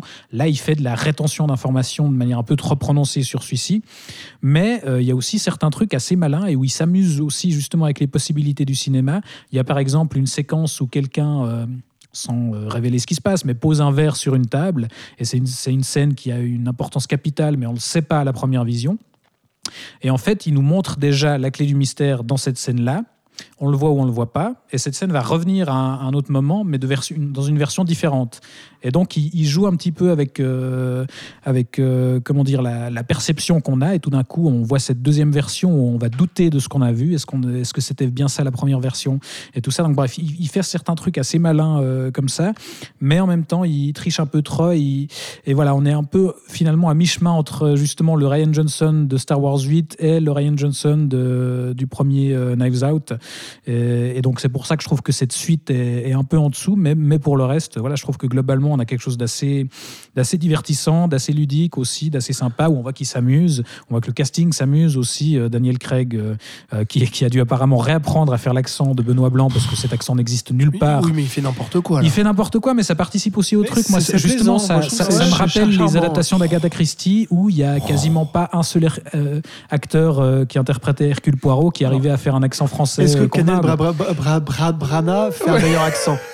Il, il est belge, hein, il est pas Voilà. français. hein. Non mais du coup je trouve que ça, Poirot, voilà, hein. ce- son personnage est complètement improbable mais je trouve que ça participe justement à, à cet Mais tu crois pas que univers c'est pour se foutre de la gueule de réjouissant. Branagh Peut-être. je sais pas Peut-être écoute. à creuser. enfin bref pour le coup moi je trouve Oui. qu'on a quelque chose d'assez satisfaisant mais ça n'est pas votre cas Euh, je prends le crachoir, Florian, parce que je fais très mais tu vite. fais court. hein. Je fais très Quand court. il fait court, ça prend un quart d'heure. Oui, oui, donc je fais très court. Euh, moi, je, déteste pas le film. hein. Euh, J'avoue que oui, le côté divertissement, euh, ça a fonctionné. Je, je trouve qu'il arrive à me tenir en haleine. Même si quand même deux heures et demie, j'ai trouvé ça bien trop long pour ce que pour ce que ça raconte et pour euh, ce que c'est aussi, justement, à savoir ce divertissement de who done it et tout, de films de genre. Et, et c'est un peu dommage là-dessus. Euh, les- le gros casting, euh, moi je m'en cogne un peu. Enfin, je, je trouve, je trouve pas qu'il y ait quoi que ce soit qui soit fait marrer non? Non, même pas, même pas. Edward Norton, je trouve que voilà, il fait ce qu'il peut, mais euh, je trouve sa partition assez assez nulle.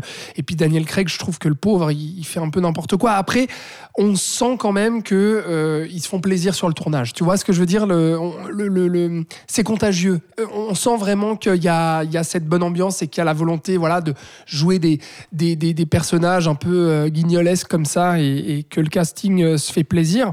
Moi, le gros problème que j'ai, et c'est les. Même si j'ai- j'aime bien Knives Out, hein, ici, pour moi, comme tu as dit, il triche trop.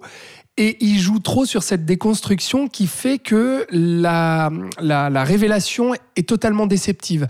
Dans le sens où il est là et puis il nous dit Eh ben en fait, je vais vous montrer les cartes depuis le début. Et puis en fait après je vais vous faire croire que finalement bah non parce que euh, vous allez quand même pas croire que les cartes que je vous ai montrées au début bah c'est vraiment ça la résolution. Alors du coup je vais vous faire tout un flashback et tout un truc pour essayer de revoir les perceptions etc dont tu as parlé très bien Thibaut pour ensuite finalement nous dire eh ben en fait eh, je vous ai bien eu parce que finalement bah si c'était aussi simple que ça et c'était aussi couillon que ça. Et du coup, là, j'ai eu le sentiment, bah, alors oui, d'accord, de me faire avoir, très bien, je suis dans un whodunit, c'est chouette, euh, je me suis fait prendre au jeu et tout, mais en même temps, j'ai vraiment cette frustration de me dire, putain, ah ouais, tout ça pour ça, ah ouais, le mec s'est pas foulé quand même.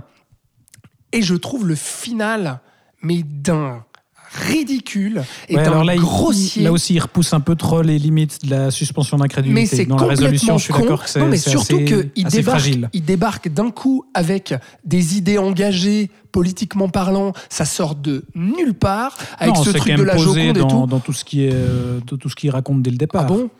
Oh, bah, Bah, le- si, par avec- rapport à ce qui se passe dans ce groupe de personnages, Ouais. justement ce qui s'est passé, les rancœurs qu'il y a, etc. Oui, mais oui, alors. Oui, c'est vrai, mais ça prend une autre dimension avec justement le, le fameux. Bah merde, putain, on va pas révéler tout ça, mais. euh, L'explosion euh, finale. voilà, l'explosion finale, le personnage qui est au centre du récit à ce moment-là et qui se rebelle justement, où euh, ça essaie de prendre une autre dimension féministe sur les minorités et autres que je trouve bah, complètement opportuniste en fait à ce moment-là. Et surtout là au niveau de la mise en scène là, pour là là, où il nous fait ces gros ralentis dégueulasses et tout. Enfin voilà, donc. Au final, je suis sorti du film en me disant bon bah tout ça pour ça quoi, donc euh, c'est un peu petit, voilà. J'ai fait court, Florian? Ça va. Bon, à toi. Bah, du coup, moi, j'ai plus grand chose à dire hein, parce que vous avez déjà à peu près tout dit. Merci. Mais tu Non. peux redire ce qu'on a dit avec Non, non. une perspective différente. Euh, bon, moi, j'avais très peu d'attentes. Enfin, parce que voilà, euh, pas fan de Ryan Johnson, pas fan du Whodunit de manière générale. C'était di- c'était divertissant. Euh, moi, le gros point positif, c'est Edward Norton. Contrairement à ce que tu dis, Alex, Euh, j'aime beaucoup Edward Norton. Je trouve qu'on le voit pas assez. Euh, après, je crois que c'est un con dans la vraie vie, mais bon, ça c'est une, ça, ça, c'est une autre histoire. Euh, et en fait, et en fait, j'aime bien son rôle. J'aime bien ce que Johnson essaye d'en faire. Il le fait très mal. Euh, Une espèce d'Elon Musk. mais bah oui, exactement. Euh, mais j'aime bien la bêtise qu'il met avec. En fait, je trouve que c'est rafraîchissant qu'il essaye. Alors, est-ce que c'est voulu ou pas? Bien sûr que c'est voulu, c'est tout le propos justement. oui, non, mais oui, de mais est-ce que c'est voulu La résolution soit, du euh, mystère. Qu'il soit si. euh, Enfin voilà, est-ce que son propos politique était vraiment comme ça, ou est-ce qu'il le, ou est-ce que c'est Norton qui a amené aussi un petit peu ça, ce côté un peu. euh, Ou est-ce que c'est Musk en fait? Quand maintenant j'y pense, Musk il est comme ça, hein, il est complètement. voilà. euh, Oui, non, je il pense a que c'est une vraiment ce qu'il veut raconter. Musk. ouais, ouais. Bah, je trouve que ça fonctionne bien. Mais tout comme dans Knives Out, il parlait de Trump et des Ouais, réfugiés, etc. C'est vrai. Ouais, ouais. Donc voilà, enfin c'est pas un grand film, loin de là, mais ça fait le. Ça fait le café. Ça fait le café, ouais. Bon, d'accord. Voilà. Bon, ça fait le café. Bon, bah, c'est Ouais, déjà ça fait pas le mal. café, écoutez. j'aurais pas grand chose à. Mais tu aimes bien, quoi. oui. Ah ouais. Je, non, j'aime bien, oui. Bon, je suis le plus Ouais. négatif, Bon, quoi. bah, écoute, Bon, bah, je, je m'y d'accord. attendais pas. Ouais, moi non plus. euh, mais écoute, J'ai Je pensais- préféré Babylone quand même, tu vois. non, mais pour faire une- pour genre faire pour genre faire une on va de échelle. surprise en surprise putain. dans ce podcast. Ah mais en fait, franchement, lui, non mais je te jure, Florian, il est mais c'est beaucoup parce que- plus surprenant que Glass Onion. je, je suis navré, mais euh, Non, mais parce que quand tu vas voir un Whodunit, tu juges le film sur le sur le genre en fait, il avait aimé depuis le début. et sur ce qu'il a fait et sur ce que le réalisateur a fait avant, tu vois. oui, oui, bien sûr. Quand t'as un, un mec qui te propose un truc aussi me- apparemment monumental que, que, que comme Babylone, tu vas être un peu plus difficile. Alors que là, c'est un divertissement, voilà, qui s'est qu'à tuer. Bon, euh, tu- Ouais, c'est Voilà. pas les mêmes ambitions. c'est ça que je D'accord. veux dire. donc voilà. Enfin, quoi que pour Ryan Johnson, si on je lui pense qu'il y a- demandait. il y, a- il y a euh, quand même l'ambition. Et c'est une euh, grande bah, du œuvre. coup, bah, il y, a- il y a- il y a quand même l'ambition de, de créer une franchise, comme je l'ai dit. Donc, on aura un troisième volet Génial. à nouveau avec Daniel Craig, navré. Et euh, bah, voilà, pour un autre mystère. Et euh, Ryan Johnson continue aussi dans cette veine, puisqu'il a aussi une série qui arrive prochainement sur, je ne sais plus si c'est euh, Prime Video ou une autre plateforme, Je peux pas t'aider. qui s'appelle Poker Face, qui est là, du coup, euh, un- littéralement un Columbo où on a une enquêtrice qui va euh, démasquer d'épisode en épisode des, des criminels. Tu dis Columbo, toi. Ouais. Ok. Ouais, c'est avec un U comme, euh, Ouais. comme Je dis Columbo. Colombo. Colombo. Ouais, je sais pas. Bref, Bon. passons à la suite. Ok. Bref, on a hâte de voir ça. Euh, on, Oui ou reste, pas euh, Très, très hâte. on reste sur Netflix. bien que mercredi Parce que c'est mon nouveau baromètre ma- ma- maintenant au niveau de la merde. Vas-y, Ah oui, Est-ce continue. que, d'ailleurs- est-ce que mercredi c'est mieux que Babylone Alors, est-ce qu'on peut dire Non. que c'est de la merde et que j'ai même pas tenu le premier épisode Quoi, mercredi Ouais. Ouais. Euh, On peut dire ça. Voilà, c'est fait. C'est assez On peut gratuit, passer à mais la allons-y. suite. Eh, j'ai tenu 6 épisodes. Oh putain. Je suis fort, hein Bravo. hein. T'as vu ça Très bien. Donc voilà. Mais J'avais lui des trucs a comme vu dans Orange mécanique, tu sais, là, Oui, oui. pour te tenir les paupières Mais ouvertes. Thibaut a vu Glass Onion deux fois. Bah oui, parce que c'est bien. Thibaut, euh, Alors, on reste sur Netflix, mais on change de pays puisqu'on passe euh, en Corée du Sud avec euh, Jonghae. Ça, ça, ça se dit comment d'ailleurs? Aucune idée. Jonghae Oh, Qu'est-ce que j'en sais, moi, Thibaut euh, Oui, bah bon, aidez-moi. Je parle pas coréen, merde. Yonggi, Yonggi Bref, euh, bah, vous irez euh, chercher le film. Euh, le nouveau film de Yeon Sang-ho, est-ce que là ça se dit comme ça hein? Peut-être. Peut-être, allons-y. Mhm. Donc réalisateur du Dernier Train pour Busan et de ses suites Seoul Station et Peninsula, Ah, Peninsula, qu'on avait, qu'on avait chroniqué là aussi dans le podcast. Oui, c'est bien, Busan. Oui, c'est Busan, c'était bien. Et Seoul. Station, c'est super aussi. Bref, euh, ce coup-ci, ça c'est bien ou pas? Comment? Psychokinésis. J'ai pas vu, je n'en sais rien. On si, va moi, pas faire toute vu. sa filmographie. J'ai Oui. vu, c'est bien. c'est moyen. Oui. Voilà. C'est premier. T'as vu ces films d'animation Non, malheureusement pas. alors, tu te tais. Mais c'est pour ça que ça nous a intrigué ce film et qu'on a voulu le voir. C'est pour le réalisateur. oui, parce qu'il a fait des très bonnes choses. Laisse Thibaut parler. Et donc, ce coup-ci, il s'attaque au genre de la science-fiction, puisqu'il nous place euh, dans un futur où la Terre est devenue inhabitable, et donc les humains Qu'est-ce que c'est original se sont réfugiés sur des abris artificiels en orbite autour de la planète. Euh, mais évidemment qu'il fallu ça longtemps avant qu'une guerre éclate entre ces différents abris. Et tout d'un coup, nous dit-on, le dernier espoir de l'humanité, c'est un robot dans lequel des scientifiques ont transféré la conscience d'une héroïne de guerre. Et donc, ils essayent de la faire évoluer, euh, enfin, de, de faire évoluer ce robot pour pouvoir le renvoyer sur le champ de bataille et mettre pour de bon un terme au conflit. Mais euh, là où ça se complique, c'est que euh, la scientifique en charge du projet n'est autre que la fille de cette héroïne de guerre. Avez-vous suivi Ah bah oui. Une tragédie de. Eh ben, et puis, ouais, et puis euh, si t'as pas compris en voyant le film, putain, t'es- c'est que con, hein. vraiment t'es con, ouais. En même temps. Et donc, euh, donc euh, ce film nous prend pour des cons, c'est ce que tu nous Non, dis non, non, non, mais non. c'est que c'est Euh, très tu veux surexpliqué. commencer, toi Alors moi, je vais expliquer. Je vais dire ce que j'en pense. Explique. Toi, toi, tu vas être très négatif, je sais. Non. Je vous- Ah Alors, ce qui s'est passé, c'est que c'est Ah très, très rare. C'est très rare que ça me fasse ça. J'ai vu ce film et littéralement le jour d'après, je n'en avais aucun souvenir. Mais littéralement, ça m'avait fait ça une seule fois avant avec un film dont je ne me rappelle pas. D'ailleurs, maintenant. Oui, c'est ballot, oui. Non mais voilà, c'est quand même. On arrive à un point où j'ai oublié ce film le jour d'après. Mais littéralement, c'est pas genre euh, genre avec euh, Glass Onion où je l'ai oublié, mais quand j'y quand j'y repense, j'ai des trucs qui me reviennent. Là, quand je repensais à Youngi pour qu'on en parle, j'étais là. Ah merde, ça parle de quoi? Vraiment, Oui. j'en étais à ce point-là tellement. Non, mais que- ça parle de quoi, s'il te plaît, quand même Est-ce que j'ai le droit de pas me rappeler d'un film Oui, m'emmerde ok, t'as le droit, c'est Et je me rappelais simplement du chef de projet horrible qui fait des blagues de merde. Et parce que j'ai dû me dire Mettez pendant ça en le film, rouge, mais mon comme Dieu, des mais feux. qui a écrit ce personnage, s'il vous plaît? Horrible, Oui, oui. horrible. Et maintenant que je m'en rappelle, eh ben, j'aurais préféré ne pas m'en rappeler. Allez, vas-y, Alex, qu'est-ce que t'en as pensé? Non, non, bah toi, bah toi, attends, Ah, c'est parce tout. que non, Du mais coup, c'est voilà. tout. Bah, il s'en souvient Ah plus. bah oui. Voilà. Mais est-ce que Oh, merde. tu- tu t'en souviens alors? Oui, moi je m'en Oui. souviens. Ça n'a aucun intérêt. Et je, je, non, je suis pas d'accord avec Florian. C'est, c'est- honnêtement, je vais pas être aussi, euh, aussi sévère que lui. Euh, alors oui, c'est un film de science-fiction qui pioche ça et là. On voit Terminator, on voit Blade Runner, on voit Ghost in the Robocop. Shell, Robocop, euh, même iRobot, tu vois, même dans le design et tout. euh. donc euh, ça va chercher assez large en tout cas. Bon, moi j'ai comme référence le cinéma hollywoodien, mais je, je pense Ça m'étonne pas, que potentiellement, effectivement, en termes de SF, euh, notre cher euh, cinéaste, Sang-ho. euh, Yan Sang-ho, oh la vache, là certainement raciste, aussi. Honnêtement, c'est- pas original pour un sou, mais c'est pas spécialement ça qui le dessert. Dans le sens où ça reste quand même assez efficace, notamment à travers certaines scènes d'action que je trouve franchement bien fichues. Ah, la séquence d'ouverture est quand même euh, envoie du bois. Ah quoi. ouais, moi je me suis dit, ok, génial, c'est quoi la suite quoi? Ouais. ouais. ça commence très bien.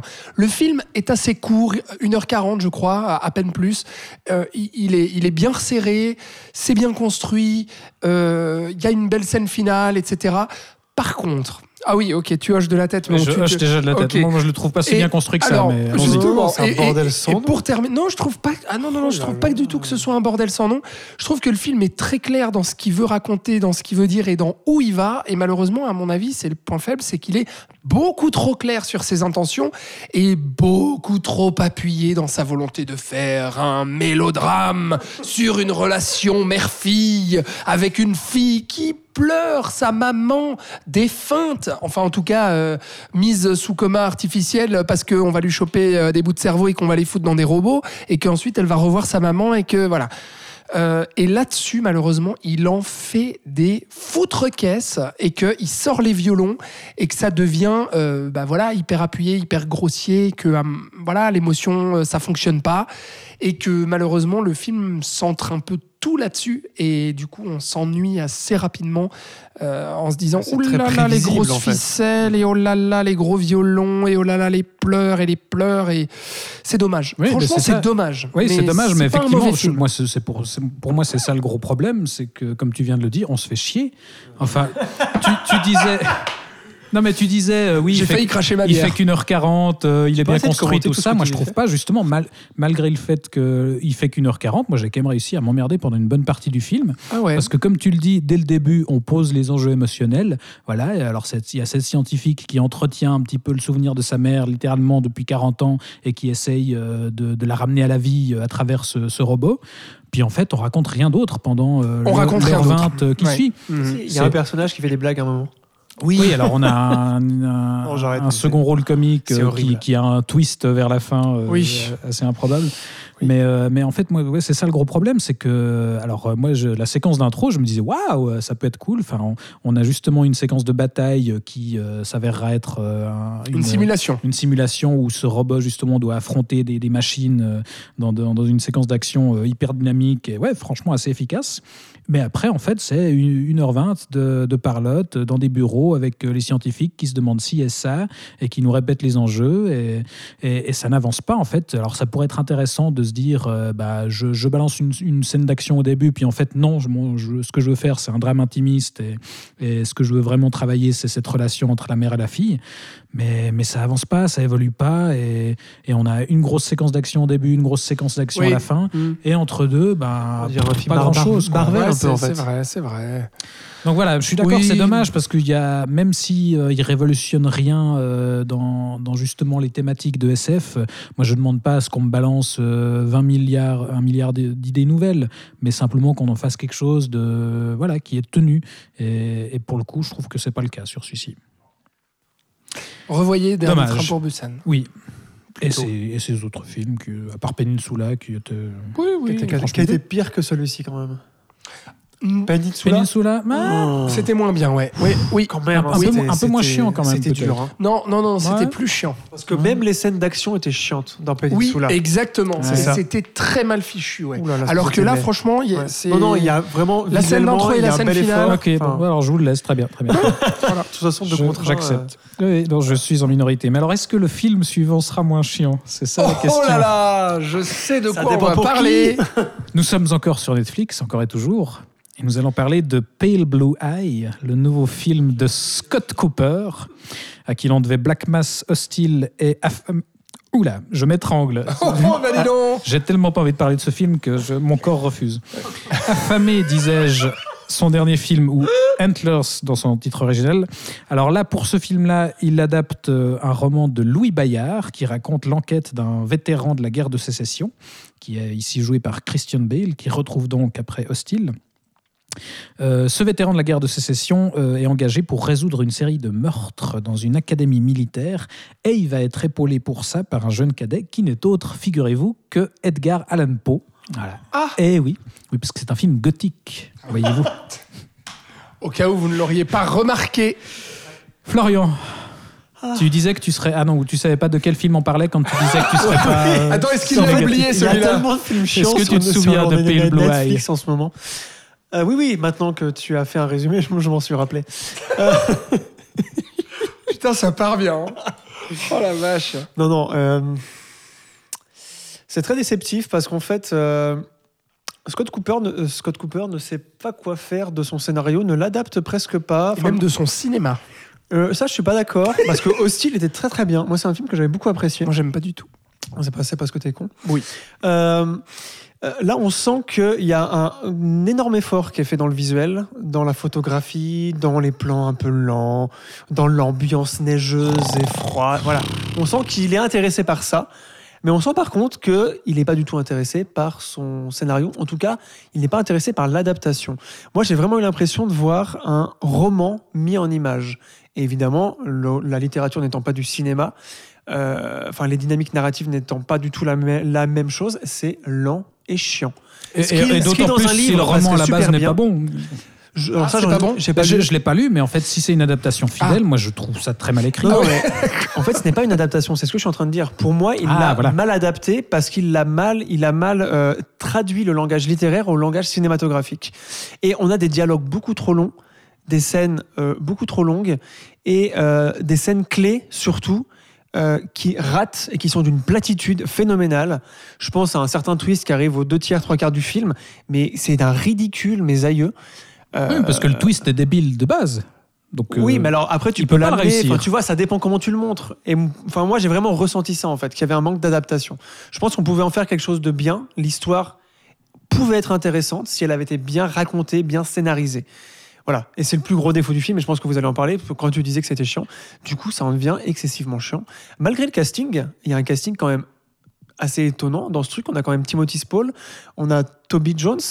Ouais. euh, Christian Bale, on a l'acteur qui joue Poe, je ne me rappelle plus son nom, mais je trouve très bien. Il est nul à chier, Oh, Florian. merde, lui. Il est insupportable, cet Harry acteur. Mellon ou je sais plus Oui, qui, un qui truc comme ça. euh, Dudley dans, dans les Harry Potter. Insupportable. Ouais, il y a deux acteurs d'Harry Potter d'ailleurs dans ce film. Horrible. Netflix recycle hein, euh, le concept Harry Potter et les acteurs Harry Potter. hein. On, peut, on parle encore de mercredi, non stop. Et, euh, et la femme, c'est qui? Bref, il y a une très bonne actrice, euh, je ne sais plus son nom. euh, Quelle Gillian femme? Souviens Anderson, bordel. Ah oui, bah, bah, évidemment. Voilà. Mais Pour, pour moi, il y a un problème d'adaptation. euh, voilà. Veux-tu enchaîner, Alors, Alexandre alors, moi, il y a un problème. Parce que c'est tu as réagi sur je vais- Harry Mellon. Oui, cet bah, il était acteur. de- chier, voilà. oui. Mm. Non. Et Christian, Ah, et Christian. Bale fait vraiment Attends, la j'ai encore un truc à dire. Oui. Je l'ai- quand je, quand je l'ai- à la fin que j'ai vu le film, je l'ai pas oublié. hein, j'ai pensé à Shutter Island, puisque non non non mais attends, je vais t'expliquer pour- pourquoi. Parce que Shutter Island, c'est le même genre de principe. C'est-à-dire qu'à la fin, tu as toute la révélation et on t'explique à peu près tout. Tu vois ce que je veux dire? Ok. Et c'est très casse-gueule dans un film. Dans un bouquin, ça passe beaucoup mieux. Tu vois? Et c'est là que j'ai fait la différence entre une adaptation réussie, avec un réalisateur, voilà, hein, Ah, qui, et l'inverse. D'accord. tu vois? Et c'est là que je me suis dit, ce film n'est vraiment pas bien adapté. Ok. Alors, je dois vous faire un aveu. Euh, Tu as déjà Est-ce oublié que je me moque de toi quand tu parles et que tu racontes de la merde Tu n'as pas fini non, le film. non, non, je me ah non non, non, non, mais je Oh ne là me moquais pas de toi. Je souriais parce que, en fait, j'ai même pas vu le twist. En fait, je me suis endormi. t'as pas vu le je me twist suis endormi devant le film. Le mec, il sait pas de quoi il parle et il se la ramène là. Non, mais j'ai maté la moitié du film. Je me suis endormi devant. En fait, Alex n'aime pas les trucs Tellement je me suis fait chier. Il n'y a pas de boum boum, il n'y a pas non de mais pompon. arrête, aime pas. arrête tes conneries. Tout m'emmerde dans le cinéma de Scott Cooper. Voilà, je le dis. Je trouve que c'est un mec inutile. C'est-à-dire que, mais franchement, alors, à rien. attends, attends, attends, j'ai pas vu son dernier là, affamé là, parce qu'il avait de mauvaise presse, et j'ai pas vu son tout premier Crazy Heart ou c'est pas ça? Ouais, Ouais. voilà. Les autres là, les Brasiers de la colère, Black Mass, Hostile. Hostile. Putain, c'est des films qui empruntent des genres très codifiés améri- de, de- de cinéma américain pour en faire exactement ce qu'on a déjà vu partout ailleurs, mais en dix fois moins bien, avec zéro personnalité, zéro sens de la mise en scène, à part on fait des beaux cadres avec de la belle lumière et une belle photographie pour les Oscars. Un truc lisse, chiant, mais joli. Et du coup, c'est exactement la même chose là, sauf que là, euh, le scénario est inexistant, que ça prend des plombes, comme l'a dit Florian avant de raconter quoi que ce soit, que les acteurs font tous la sieste, à part le, le- le- le- l'autre couillon qui fait n'importe quoi, là, en Edgar Allan Poe. Je me suis emmerdé. Je me suis dit, mais en fait, le, truc, c'est que, c'est- je sais pas comment dire, c'est que c'est même pas un mauvais film, c'est juste C'est que c'est un film. insignifiant. Ça n'a aucun putain d'intérêt. Ça avait sa place C'est sur un Netflix. film pour faire la sieste quand on est un dimanche Bah, pluvieux ça sur Netflix, qu'on a bu du thé au miel et qu'on a envie de se taper un bon roupillon. Et c'est exactement ce que j'ai fait. Voilà, merci. Et puis Thibaut, Eh alors, ben, Bah, est-ce que- écoutez, tu vas nuancer un peu Euh, nuancé, non, je pense pas malheureusement. Non, mais alors moi pour le coup c'est tout l'inverse. C'est le premier film de Scott Cooper que je vois. Donc, je vais- Ah bah courage alors, voilà. Dieu, Dieu sait si ça me donne envie de voir la suite. Donc non, je, je, vais, je vais pas replacer ça dans sa filmo ni comparer avec quoi que ce soit. Moi, tout ce que je sais, c'est que je, je me suis fait chier, effectivement, parce que c'est beaucoup trop long et parce que bah, je, je disais justement, je, sais pas euh, à quel point c'est une adaptation fidèle ou à quel point ils ont bidouillé des trucs, mais je trouve déjà de base euh, l'intrigue complètement débile parce qu'effectivement, c'est un jeu de fausses pistes où on nous emmène tout d'un coup euh, sur euh, une résolution avec une histoire de, culte satanique euh, complètement débile. Et en fait, c'est un, voilà, c'est une, comment dire, une fausse piste pour cacher la véritable révélation finale. Mais en fait, dans ce genre de truc, il faudrait que la fausse piste soit déjà satisfaisante pour, parce qu'il y a une première révélation où on nous dit c'est ça le, c'est ça le mystère, c'est lui le coupable. Et, et là, ça devrait être satisfaisant. On devrait pouvoir se dire ouais, ok, ça fait sens. Mais déjà là, en fait, non, mon con, ça tient pas. Et donc derrière, on revient avec une deuxième révélation encore plus absurde. Et, et donc, il n'y a, rien qui marche. Enfin, si, si, c'est- si l'idée, c'est de faire justement un, un whodunit avec Edgar Allan Poe, euh, bah, le whodunit ne marche pas. Effectivement, Edgar Allan Poe, euh, le pauvre, euh, Ah bah on est d'accord. je suis d'accord. Je- autant je le trouvais, je le trouvais pas mal. Enfin, je trouvais que son surjeu convenait bien à, Oui, au film des frères Cohen. Oui. Oui. mince. Des euh, Buster Scruggs, la balade Merci, de Buster voilà. Scruggs. Et ben dans le sketch dans lequel il apparaissait, Oui. je trouve qu'il était bien. Je suis d'accord. Mais depuis, on l'a vu dans euh, The Old Guard euh, sur Netflix aussi. Et ben, Chef-d'œuvre. Et- là aussi, euh, il jouait le méchant. C'était Puis dans l'autre film avec Tom Holland, là, le diable, je sais pas quoi. Sa vie en Prada. Non. Ah, le Le- diable, le tout, diable le temps. tout le temps. Ah oui, il était Oui, là-dedans. oui. il était là-dedans. Oui, t'es là-dedans Oui. tu, là-dedans. tu confonds pas avec Robert Pattinson? Ouais, non. c'est lui qui en faisait des caisses. C'était Robert. Ah oui, Pattinson. alors oui. Mais lui, il Bref. jouait un rôle aussi Ouais. à un moment. Mais Alors, bref, ah oui, voilà. Peut-être. était Oui. là. Oui, dans une voiture, ça me dit quelque Oui, chose. voilà une voiture. on y revient. exact. Donc bref, oui, effectivement, il en fait des caisses et du coup, comme c'est quand même l'un des deux personnages principaux, c'est un peu problématique. Et donc non, oui, ça me donne pas spécialement envie de, de voir Alors, le, le reste. Si c'est Ce que j'ai dit, si c'est de ce j'ai pas dit que le roman était bien, j'ai dit qu'on sentait l'écriture Oui, littéraire dans le film. Oui, bah alors s'il Ah non, pas. parce qu'il vient, parce qu'il me regarde là, Thibaut, en disant ce qu'il dit. Il m'attaque là. Du coup, s'il a, accusé, là, s'il a pas été foutu d'adapter un roman qui Ah oui, était non, déjà pas fameux de base, bah effectivement, alors là, ça peut c'est- pas En donner. tout cas, ça me donne pas envie de finir le film. voilà. Donc t'as même pas tenu jusqu'à la révélation finale. Tu ne sais Ah, pas non. qui est le coupable. Non, mais j'ai- Ah. et, et puis j'en ai rien à foutre pour tout te dire. C'est-à-dire que vraiment, j'ai même pas envie que vous me disiez quoi. Je m'en Glass fous. Onion euh, comparé à. Ah non, mais je préfère dix fois Glass Onion, hein, les gars. hein. Non, non, mais faut savoir. Thibaut est rassuré. Oh, bah c'est bien, on y arrive finalement. Il faut juste euh, foutre des daubes à côté pour c'est que. ce qu'on appelle le nivellement par le bas. Ouais, Mais je me suis pas endormi devant Glass Onion. Mais alors par contre, t'es-tu endormi devant le film suivant? Ouh là là. Non, je crois pas, mais tu aurais pu. Bon, les Ça deux me suivants, semble. je les aime pas de toute façon. Oui, voilà. bon bah voilà, c'est réglé. Par ordre alphabétique depuis le début On va. Hein? On y va par ordre alphabétique depuis Oui, le début absolument. Ah d'accord Non, t'as vraiment fait ça par Ah ordre depuis le alphabétique début, je vais par ordre Oh alphabétique. putain, le twist c'est ça la clé Oh, du le mystère. twist Vous auriez pu tout prévure depuis le début. Tout prévure Prévure, quoi Mais qu'est-ce que c'est que cette histoire But On- alors you are French Kapellmeister Ah oui, d'ailleurs. Ah bah, euh, très bien. Bon anniversaire à Louis. Bah, Transition, transition, T'as vu ça Oh, comment je suis fort transition toute trouvée. Chef d'orchestre Voilà, chef Oh la d'orchestre. vache On va parler de Tar, le, le nouveau film de Todd Field. Tout ça n'est même pas écrit. hein. Je préfère Louis de Funès. Dix mille fois. Je vous le dis.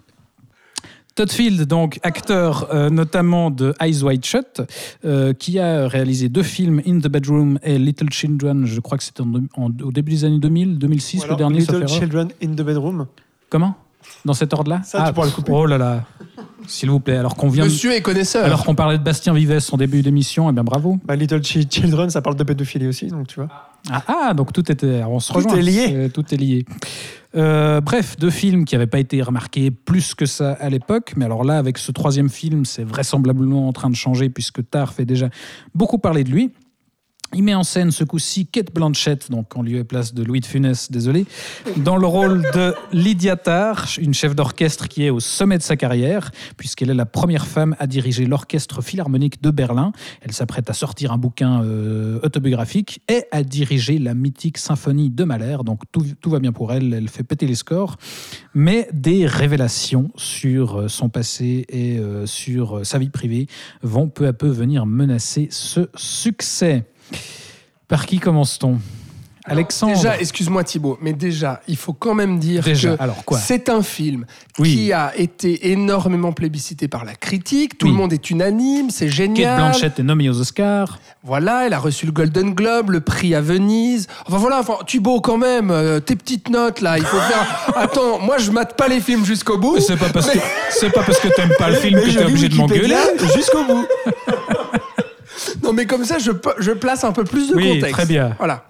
Mais euh, Florian, donc, Florian. contexte, Non, non, Alex, donc Alex, t'as pas envie de parler du Bah, film. bah non, parce que je préfère que Florian commence avec Bon, bah, des arguments Florian, positifs. commencez, alors. Et après, je viendrai râler. Merde, moi qui voulais rebondir en te cassant à chaque argument. Ah, mais tu pourras aussi. Non, non. hein. Non, alors, euh, grand film pour moi. Euh, je vais rejoindre la critique et, euh, tout, euh, et toutes les académies de tous les festivals, euh, tous les festivals pardon. Ah, t'as pas fait exprès pour ça Oh putain, J'ai merde. j'ai toujours un doute. Ah, Tu sais, il y a des règles de français comme ça que, Ouais. que tu as toujours un doute. Euh, Alors moi, j'avais énormément aimé Little Children. Pour moi, c'est aussi un grand film. Euh, In the Bedroom un peu moins, mais enfin voilà, c'est Todd Field. le- les deux films qu'il avait fait, c'était déjà des trucs qui m'avaient un peu marqué. Euh, du coup, je l'attendais. euh, surtout que je sais que c'est un réalisateur qui, qui sort de sa caverne seulement quand il a quelque chose d'intéressant à faire. Il le dit lui- lui- lui-même, puisque entre Little Children et celui-ci, il y a 16 ans, quand même. Euh, et pour moi, c'est un grand film, euh, pas parce que Kate Blanchett joue bien, ça, comme Alex euh, l'a bien dit à la télé, ça fait longtemps qu'on le sait, que Kate Blanchett joue bien, mais parce que c'est un film qui prend le temps et qui, et qui nous montre quelqu'un, qui nous fait le portrait de quelqu'un. Ça m'a beaucoup rappelé dans un genre complètement différent, Tarantino. Pourquoi les films de Tarantino sont aussi efficaces C'est parce que la moitié... Tarantino. Pas mal, j'avais même pas pensé. Pardon. C'est parce que la moitié des films de Tarantino sont une présentation de personnages où on prend le temps de vivre avec eux. Dans Tar, c'est pareil. Les deux premières heures, il n'y a presque pas d'intrigue ou très peu. Il y a quelques mini-indices où on sait que certaines choses vont euh, avoir un payback euh, dans l'acte final. Mais on passe deux heures à... euh, C'est une succession de rencontres en fait, où Voilà. elle est interviewée, où elle Exactement. rencontre un, Où les un collègue aussi- au café. exactement, prennent le temps de se mettre en place, où les dialogues font vrai. C'est-à-dire que l'écriture des dialogues, où on sent que euh, chaque réplique n'est pas réfléchie et pensée pour amener euh, une continuité narrative à, à ce personnage qui machin. Euh, et c'est pour ça que ça prend deux heures, c'est parce qu'on est... Euh, euh, je ne vais pas appeler ça un film ré- réaliste, mais on est dans une certaine crédibilité de la vie, je trouve. Et ça, moi, ça me, moi, ça, moi, ça me plaît énormément. Pour moi, le cinéma qui va trop vite ne m'intéresse pas trop. Et les trucs. J'aime beaucoup le cinéma contemplatif. Là, on n'est pas dans le cinéma contemplatif, mais je trouve qu'on est dans un entre-deux. On est dans le rythme de la vie. Et ça, ça me plaît énormément parce que c'est très rare. C'est d'autant plus rare aujourd'hui avec l'accélération du cinéma hol- hollywoodien et de nos sociétés de manière générale. Il faut toujours en mettre un- beaucoup euh, en très peu de temps, euh, etc., etc. Et donc, ça fait une respiration. euh, on est à ce rythme-là. Et. euh, C'est un film qui dure 2h40. ça, oui, voilà, film de- de- qui, ouais, qui dure 2, 2h40. J'aime beaucoup la retenue qu'il a dans sa mise en scène. Beaucoup l'ont appelé, euh, je pense que tu le feras, Alex, euh, froide, clinique, etc. etc. Euh, moi, alors c'est vrai, je suis complètement d'accord, mais pour moi, ce n'est pas un défaut. Euh, étant un grand admirateur de, de Michael Haneke, qui est donc le, le maître de la mise en scène clinique et, euh, et de la violence. euh, et de la Sourde. violence sourde à l'écran. Je trouve que c'est un film qui fait beaucoup appel, au- enfin qui fait beaucoup référence, à pas explicite au cinéma de Haneke, et donc c'est pas pour me déplaire. Et euh, le propos sur la cancel culture, je le trouve excessivement bien abordé. Je trouve que le troisième acte est d'une subtilité et d'une non-explication. Là où n'importe quel autre cinéaste aurait fait clairement un propos politique avec un message clair. Oui, alors ça c'est bien, puis ça c'est pas bien. Et puis vous comprenez bien ce qui lui arrive à cette pauvre dame en fait, parce que juste parce qu'elle a écrit euh, quatre mails à des chefs d'orchestre pour dire que elle, elle, pas bien avec son instrument, blablabla. Euh, là non, il y a une, euh, il nous prend pas pour des cons aussi. Putain, ça fait du bien. Merci. Nous sommes intelligents, nous pouvons réfléchir. Mais voilà, c'est un film qui fait réfléchir, moi qui me fait réfléchir encore après, qui m'a fait poser beaucoup de questions sur la cancel culture, qui est un sujet, je trouve, très important en ce moment. Ouais, parce Et je crois que c'est le premier film pour parle aussi bien. un peu les, les Oui, choses pas- un peu plus clairement. parce que C'est vrai que. t'avais fait un résumé, je, je sais pas, ouais, je sais si c'est un, un- un spoiler, mais en fait, bah, finalement, on a cette, euh, cette femme qui est, bah, je l'ai dit, la première à diriger, la première femme à diriger Mhm. euh, cet orchestre-là. Et donc, on, on nous présente au départ dans ses caractéristiques euh, ce qu'on penserait être une espèce de d'étendard euh, Bah oui, parce, que justement. c'est une femme, elle est lesbienne Et- en plus. Exactement, elle est lesbienne, elle a adopté une petite fille, et on va nous révéler en fait noire, petit à petit plus. que en fait euh, elle, elle a commis des choses bah, que justement des, des Weinstein ou des voilà que, que des pas. hommes euh, En fait- de pouvoir euh, ont eux-mêmes commis enfin des hommes Ça, qui c'est pas incarnent explicité. Comment Il y a quelques indices, mais on ne sait jamais exactement Ah, a- à quel moment ou qu'est-ce qu'elle a vraiment influencé dans la décision, enfin dans le cas qui non va mais faire on que. sait, on sait qu'en voilà. tout cas elle est coupable va de certaines savoir- choses alors on, on Oui. ménage le doute sur Oui, certains mais est-ce qu'elle est coupable de perdre toute sa carrière? C'est ça la question en fait. Hmm. Et toute la cancel culture, de toute façon, depuis que c'est apparu, c'est ce que les médias se posent la question en fait. Le problème, c'est que le débat est beaucoup trop tranché entre Mais- ceux qui mais sont complètement justement- pour et ceux qui sont complètement court, contre, et le film se place juste au milieu sans donner aucune morale. Et ça, je trouve ça. Bah, dès, le ça- départ, en fait, dans, dans l'idée Oui. de, de mettre une femme dans ce rôle-là, Mhm. dans le rôle euh, qui est habituellement celui des hommes de pouvoir euh, Ah, qui oui, en abusent, bah, dès le départ, ça nuance la question. Voilà, c'est ça. Et ça fait Et- euh, questionner, enfin, ouais, ça, fait, réfléchir. enfin, voilà. donc pour tout ça, je trouve que c'est un très grand film.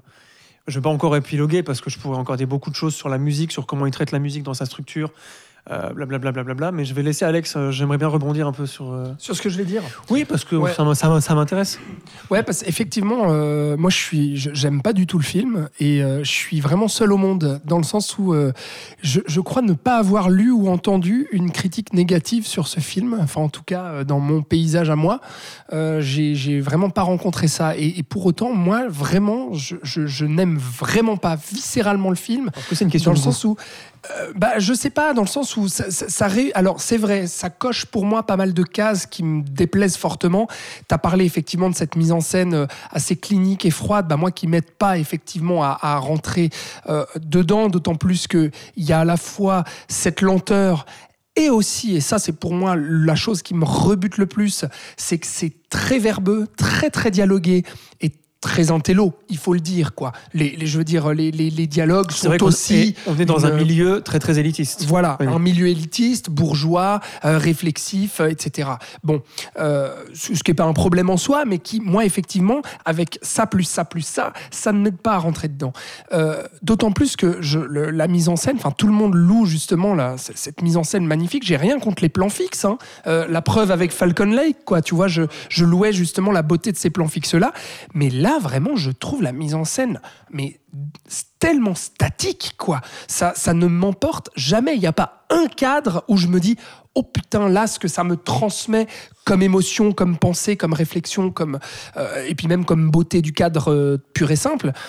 Et aussi, et surtout, euh, c'est le, le- le- le- vu qu'on est dans un portrait de personnage, moi, je trouve ce personnage du début à la fin absolument antipathique. Je Oui, n'ai ben, pas C'est ça l'intérêt, justement. bah ouais, mais non, parce qu'à un moment donné, quand on me présente quelqu'un d'aussi antipathique, pour m'attacher à, cette pers- à, à- à ce personnage-là, j'ai besoin à un moment donné qu'il y ait une faille là-dedans. J'ai besoin qu'à un moment donné, il y ait un petit moment d'humanité, qui ait un truc qui fasse que je m'identifie ou, ou bien je suis en empathie avec. Et dans tout le film, je ne suis jamais en Mais tu ne empathie trouves pas avec. qu'il laisse justement peu à peu de- émerger de l'humanité? Parce qu'elle va justement être progressivement fragilisée et, et- et perdre peu à peu son Moi, pouvoir. Moi, j'ai envie de a la voir de- chuter complet, la, la nana. À part le fait que, bon, effectivement, d'un Donc coup, ça doit tu être vois, hyper satisfaisant. Non, mais, non, mais enfin, je veux dire, euh, le, le- le- non, parce que je trouve justement qu'il s'acharne un peu trop là-dessus, et puis, et puis, euh, il, il- lui laisse pas de place, je trouve, justement pour euh, pour pour vraiment l'humaniser.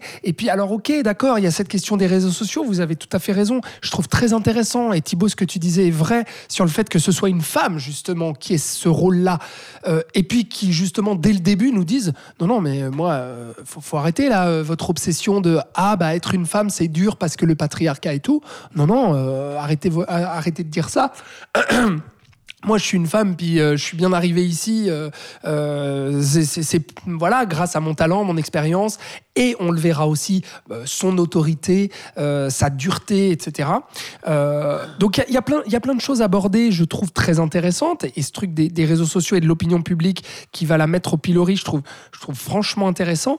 Son histoire amoureuse aussi, son attirance pour pour ces, ces- ces musiciennes aussi il y a- il y, a plein de petites choses, notamment à un moment donné aussi où on, où- où on, on est presque dans le thriller psychologique avec Bah, bah, justement. presque, c'est ça. Enfin, ouais, c'est un alors, thriller psychologique. Bon, pff, oui et non, c'est-à-dire que là aussi, Mais ça, j'y- reviendrai. ça me oui. touche sans, sans vraiment y aller. En fait, ce que je reproche aussi au film, euh, et je terminerai là-dessus, c'est vraiment de vraiment se mouiller le bout du doigt de pied sur tout, de tout effleurer, comme vraiment euh, le- les personnages bourgeois et élitistes qui boiraient le thé en levant le petit doigt en l'air, quoi. Moi, j'ai sans cesse le sentiment de voir ça dans le film, c'est-à-dire que ça aborde tout, ça effleure tout, mais oh là là, on fait semblant de pas y toucher, on n'y va pas frontalement, ou à part justement pour éclater dans la violence de l'acte final, où justement on laisse éclater la frustration et la douleur et tout ça. Bon, ok, super. Moi, ça, j'ai trouvé ça très très grossier aussi, euh, soit dit au passage. Euh, mais qu'est-ce que je voulais dire de plus? Bah non, voilà. Enfin, je trouve, je trouve Que que, c'est ça. très étrange de voir Mark Ah Strong oui. avec des cheveux.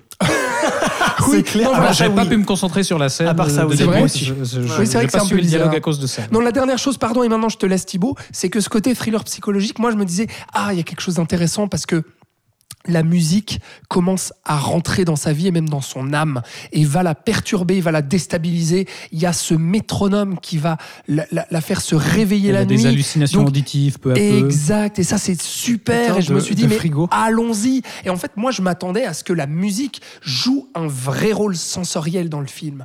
Et à aucun moment c'est le cas. À aucun moment il y a un acte musical qui me transporte, qui me procure des sensations. Moi je compare un peu, euh, notamment aussi dans un certain discours avec Whiplash, tu vois. Euh, moi j'ai vu Mais beaucoup de similitudes. C'est pas le même discours, mais je trouve Parce que, ça- justement, là, l'art Ouais. n'a plus aucune importance. oui, C'est oui, pas innocent. Oui, Enfin, bah alors c'est peut-être ça. On joue sur me- les sons, sur les bruits, mais pas sur la musique. Ouais, alors c'est peut-être ça. Les, sonneries euh, de porte d'entrée, les, Hmm. les, les métronomes. Mais pas assez là non plus, quoi, je trouve. C'est abordé un petit moment, Mm. mais ça, ça, on vire pas complètement dedans, tu vois. Ouais. Enfin, bref. Alors moi justement ce que je trouve euh, hyper intéressant et, et voilà je trouvais intéressant ton ton comment la, la manière dont tu décrivais le film Florian avec ce- ce- cet aspect euh, tu disais très réaliste enfin on a presque l'impression que tu parlais de naturaliste alors oui de naturalisme mais alors il y a ça mais pour enfin moi ce qui m'a embarqué en tout cas personnellement c'est c'est c'est l'aspect de genre aussi. Enfin c'est aussi qu'on est je trouve dans un vrai thriller psychologique voire par instant euh, un peu horrifique un peu fantastique, ouais. Où, euh, bah voilà, alors justement, c'est sur des notes ténues. Effectivement, ça, ça reste euh, un cinéma assez, assez contemplatif sur la, sur la longueur, etc. Mais, mais je trouve qu'il arrive justement à instiller par petites touches un malaise progressif avec justement ces histoires d'hallucinations auditives, etc. Et avec quelques scènes où tout d'un coup, il y a des vrais morceaux de bravoure euh, en termes de mise en scène. Moi, j'étais un peu sceptique sur les premières minutes, mais en fait, au moment où on a cette scène à Juilliard où elle va donner un cours euh, à des étudiants et Incroyable, c'est un plan séquence de 10 minutes où euh, on a un dialogue avec euh, un étudiant noir qui dit qu'il veut pas jouer du bar parce que bar est problématique etc et où elle, elle va le challenger et, et l'agresser verbalement et presque physiquement et elle lui tourne autour et on a tout un ballet sur vraiment euh, 10 minutes entières où la caméra va, va tourner autour d'elle où elle fait tout un discours justement à cet étudiant et où on a un espèce de, de jeu entre les deux qui est assez hallucinant. Et là, moi, j'étais euh, ouais, directement embarqué. Et je trouve que à partir de ce moment-là, la tension monte, monte, monte, monte, monte jusqu'à la fin et se, se relâche plus. Moi, j'ai une question. intéressante cette scène, à part ça, c'est c'est vrai. C'est vrai. Moi, j'ai une question vis-à-vis de la mise en scène. Est-ce que la mise en scène a besoin d'être démonstrative et virtuose pour être bonne? Parce que c'est là, j'ai l'impression que c'est ce que vous sous-entendez. Non, non, non, pas du tout. Voilà. Ah non? Parce que pour moi, bah, quand même, Alex, il y a rien de frontal, il y a rien. Tout est dans la subtilité dans ce film, et même les scènes les plus Mais beaucoup trop pour moi. simples. Oui, alors ça, j'ai bien compris. Et je pense que c'est une question de goût. On en, on en riait sur Internet et dans nos messages. Chacun ses goûts. Non, mais c'est- c'est vrai. Dans ce film, il y a beaucoup de choses à aller chercher par nous-mêmes en tant que spectateurs. Et euh, Todd Field le fait bien exprès de faire ça, de, de nous titiller tout le temps pour qu'on trouve par nous-mêmes notre propre interprétation, etc. C'est pour ça que j'ai beaucoup aimé le film. Et dans ce sens-là, c'est pour ça qu'il n'y a pas d'identification. L'id- L'identification, je trouve que c'est quelque chose d'assez dangereux ou de ne pas intéressant, en tout cas. Euh, moi, je suis bien content et je trouve que c'est une des grandes forces de ce film, c'est de ne pas vouloir qu'on s'identifie à ce personnage. J'ai pas envie, euh, et de manière gé- générale, j'ai envie que les films me montrent autre chose que des personnages qui me ressemblent. En fait, des fois, ça fait du bien, ok, comme avec Falcon Lake quand c'est bien fait. Le problème, c'est que c'est rarement très bien fait. Euh, là, ça me montre autre chose. J'ai pas besoin d'être identifié euh, à ce personnage de tard pour me prendre un film en pleine gueule. Et au contraire, justement parce que je ne suis pas identifié et parce que Todd Field, Todd Field le fait exprès, je vais au-delà et je, je sors de moi-même et j'arrive à apprendre des choses. En tout cas, ça m'amène une réflexion. Et, Moi, je et veux pas m'identifier, moi, je veux juste avoir de l'empathie pour le Bah si, personnage, parce qui est quand même l'héroïne dont on dresse le portrait pendant exactement ce que tu- 2h40. C'est exactement ce que tu as dit avant. Je ne peux pas m'identifier, donc je n'aime pas le film. Ok, T'as non, dit ça. non, j'ai pas résumé comme ça. non, mais- mais, Non, je- alors pas m'identifier, je me en suis mal exprimé peut-être, Non, mais mais j'ai pas ouais. d'empathie, Hmm. rien. Avoir envie de suivre ce qui lui arrive. Je la déteste du début à la fin. tu vois Ouais. Et alors, moi aussi. Et, Ah le, bon et le problème, il est où Bah merde, Dans Batman, qu'est-ce qui est plus intéressant C'est Joker ou c'est Batman? C'est Jo- Joker alors qu'on l'aime pas je ne vois pas le rapport. Bah si. C'est-à-dire que le Alors Joker, là, c'est un personnage là- là, tu antipathique. nous emmènes sur des- Mais c'est le plus intéressant du duo Joker-Batman. En plus, c'est pas vrai. Pourquoi? Mais Parce qu'il est antipathique. non, mais tu vois ce que je veux dire? Bref. juste- Voilà. Ouais, c'est parce que tu as un t-shirt Batman, c'est pour ça que je l'ai. Voilà, ça t'a ça t'a influencé. Ça t'a fait penser à. C'est comme dans Alien finalement. Voilà. Ouais, parce que tu, tu as un t-shirt Alien.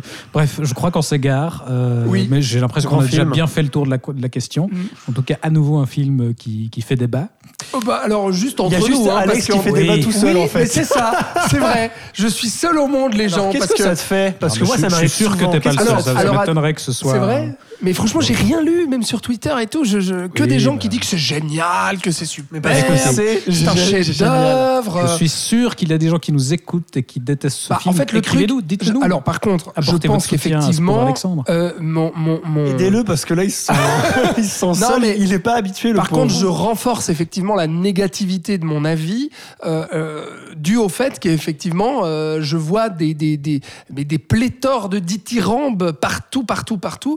Donc forcément, ça donne envie de se positionner encore Ouais, c'est une plus posture, fort. c'est ce que tu nous dis. Moi, c'est ce que j'appelle le syndrome euh, euh, the, the- the- the Dark Knight. Je parle de Batman encore. Ah ouais, d'accord. C'est un film que Ok, j'ai que je déteste, mais que tout le monde aime. Donc je, Ah oui comprends, je comprends dans quelle position tu es. Tu vois. Tout ça pour qu'ils nous disent ça en plus. Bref, je sais Oh pas là comment là, on est, on est Bon, quand même passons au passé. prochain film que On est quand même passé de Louis de Funès à Kate Blanchett à Batman. C'est- Oui, c'est hein, vrai. Il n'y a que dans le Ouais. saloon qu'on peut avoir ça. Oui. Euh, on va revenir sur Netflix pour le prochain film.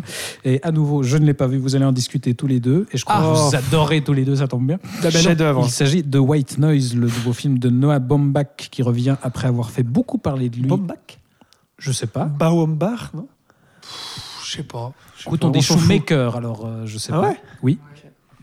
Mais euh, bah oui, bah, du bout, chacun dit comme il veut. Voilà, c'est hein, ça. bon. Chacun ses goûts. Le réalisateur de Marriage Story, donc, qui avait déjà fait beaucoup parler de lui Super sur film. Netflix déjà.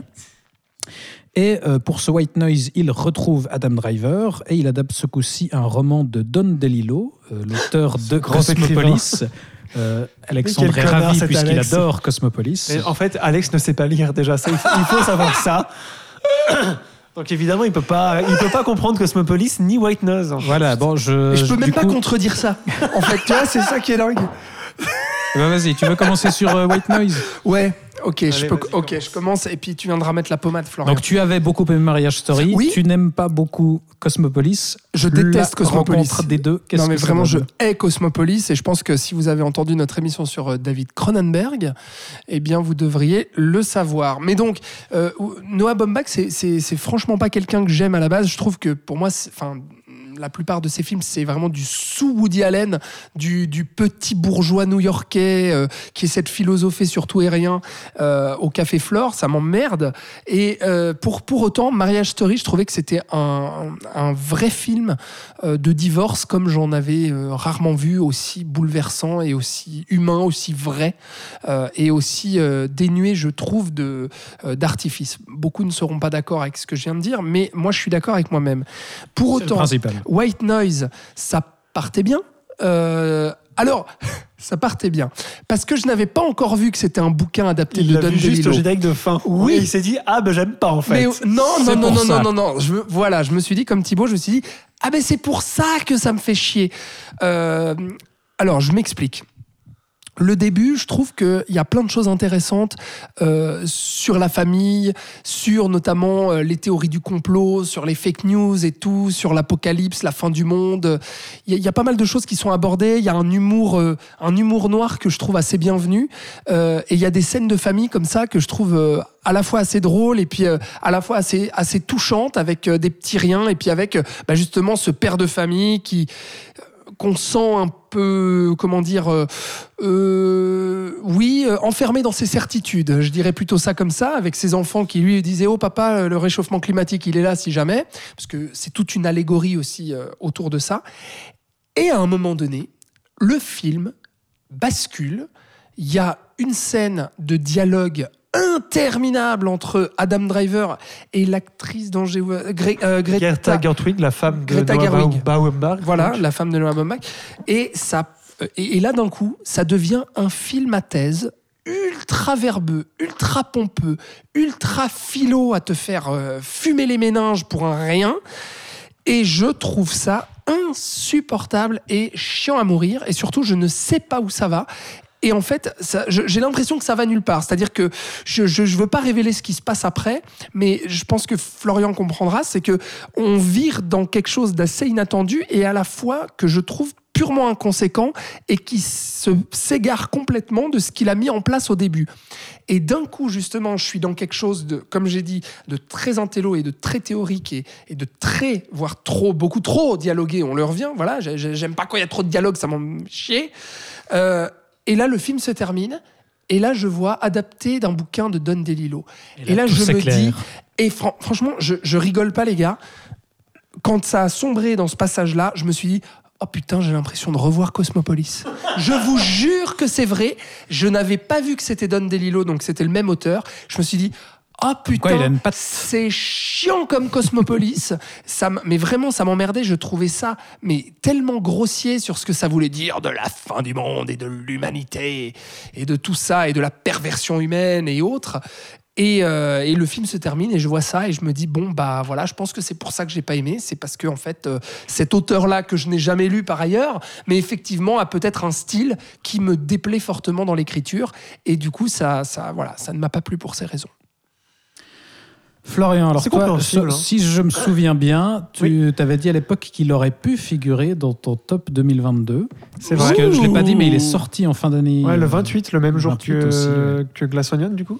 ouais. Et non que... le 31 mais c'est Ah pas- ouais Autant pour moi. ou le 30 Pour la nouvelle on s'en année. fout Voilà. Et donc, est-ce toujours le cas? Oui, oui, oui, moi je, moi je, je maintiens mon, mon avis originel. Euh, c'est un film que j'ai beaucoup apprécié. Euh, donc moi j'aime Don DeLillo que j'ai lu. Monsieur à les certains. livres. Et j'aime beaucoup euh, Noah Baupa Wembar. Euh, je suis d'accord avec vous que son style est assez répétitif et de film en film, on retrouve toujours les mêmes thématiques, euh, etc., etc. Sauf dans Mariage Story, que je trouve beaucoup plus épuré. Donc, euh, je rejoins ce que tu dis. C'est aussi un, je trouve un, je trouve un grand film. Euh, ce que j'ai trouvé très intéressant là, c'est que euh, d'un point de vue de son style, c'est qu'il il remet son style à jour en fait. Il adapte son propre style pour adapter ce livre. Et je trouve ça très intéressant qu'il n'ait pas essayé d'en faire euh, un truc à lui. Tu vois comment? On sent quand même, puisqu'il y a la présence de ces deux acteurs, quand même, qui sont ces acteurs fétiches, c'est quand même lui qui a plus ou moins révélé Adam Driver dans Frances A, où on le voit dans une scène et demie, mais il est il a tellement un magnétisme de fou Adam Driver que moi je me, rappelais de lui. C'était bien avant tout le enfin toute l'explosion qu'il y a eu après. Euh, et donc j'étais vraiment euh, vraiment une bonne surprise qu'il adapte son style à un style de mise en scène des années 80 puisque c'est pour moi un film qui aurait pu sortir dans les années 80 et c'est ça que je trouve très intéressant puisqu'il n'essaye pas il ne tente pas le, le le truc qui est assez typique maint- maintenant, c'est moderniser un propos d'il y a quelques décennies en adaptant un matériau de cette, des décennies pour mieux parler de ce qui se passe aujourd'hui. Là, c'est pas le cas. Euh, son, euh, la mise en scène est de très années 80, l'adaptation du livre est très fidèle. Euh, euh, et euh, même la manière de jouer, euh, l'intensité de tous ces dialogues, notamment toutes ces scènes de famille au tout début, quand ils parlent tous en même temps, c'est très années 80, ça aussi, c'est très sitcom années 80, il y a tout cet héritage un peu qu'on retrouvait déjà dans le livre. Et donc, je trouve ça très intéressant qu'il ait essayé de faire une capsule euh, années 80 sans mettre à jour encore une fois, euh, parce qu'il aurait pu en parler, hein, parce que toute la parano et la société consumériste, qui sont donc les deux thèmes principaux euh, de ce film avec euh, les croyances religieuses, enfin le, fanatisme religieux, enfin tous les travers de la société américaine. C'est pour ça que White Nose est aussi connu, que le livre est aussi connu. C'est vraiment le livre qui a fait connaître Don DeLillo. Je crois qu'il est sorti en 85, euh, le bouquin donc en plein milieu. C'était un des premiers livres qui en fait arrivait si bien à cristalliser et euh, ben, à tirer des thèses. Donc euh, ça rejoint ce que tu disais avant euh, de tous les travers que le libéralisme des années 70 aux États-Unis avait déjà, enfin les conséquences de tout ça qui avait été beaucoup plus rapide aux États-Unis que dans le reste du monde, mais qui allait suivre comme on le sait après. C'est pour ça que c'est un livre toujours aussi important aujourd'hui, que je trouve très intéressant de le refaire aujourd'hui, puisque les conséquences de ce qu'on voit maintenant sont encore là aujourd'hui, encore une fois. Donc politiquement, même s'il modernise pas, le propos des années 80 est toujours d'actualité.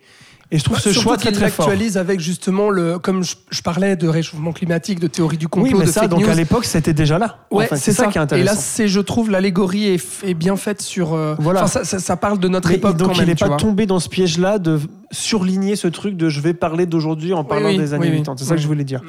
Je trouve que c'est un choix très très intéressant qui aurait pu faire basculer tout le film en fait. Mm. Euh, En fait, c'est toi qui y penses en tant que spectateur. Oui, Tu vois évidemment. Ouais, c'est ouais, toi qui voilà. le raccorde je crois que euh, le choix d'acheter les droits de ce livre et de le faire donc, euh, je sais pas, quatre décennies plus tard, vient de là aussi. C'est pas anodin, mais il a l'intelligence de rester fidèle euh, au livre de base. Euh, donc voilà, pour moi, là, il y a cette force qui est là, et aussi dans euh, dans cette mise en scène, dans ces changements de ton. Enfin, c'est un film que je trouve très très riche, très très ludique aussi. Et euh, on passe d'une chose à une autre assez rapidement, mais on a toujours ce, noyau familial au milieu. Et c'est aussi ce qui est important, c'est que ce qui peut nous sauver un peu, c'est nos liens affectifs, nos liens amoureux. Enfin, c'est aussi de ça, même si c'est un message un peu naïf entre guillemets, je trouve que ça fonctionne super bien et c'est ce qu'on retrouve un peu à la fin, même si c'est doux amer, cette fin dans le supermarché, qui est donc le symbole évidemment du consumérisme américain. Euh, voilà, mais je pourrais euh, encore en parler longtemps parce que vu que c'est un film à thèse, tu peux dire oui, c'est vrai que machin, bien. Voilà. Et je trouve que pour un film Netflix, c'est assez étonnant. Je, je- je pense qu'ils n'ont pas eu trop le droit de regard dessus, qu'ils ont dû le racheter après coup.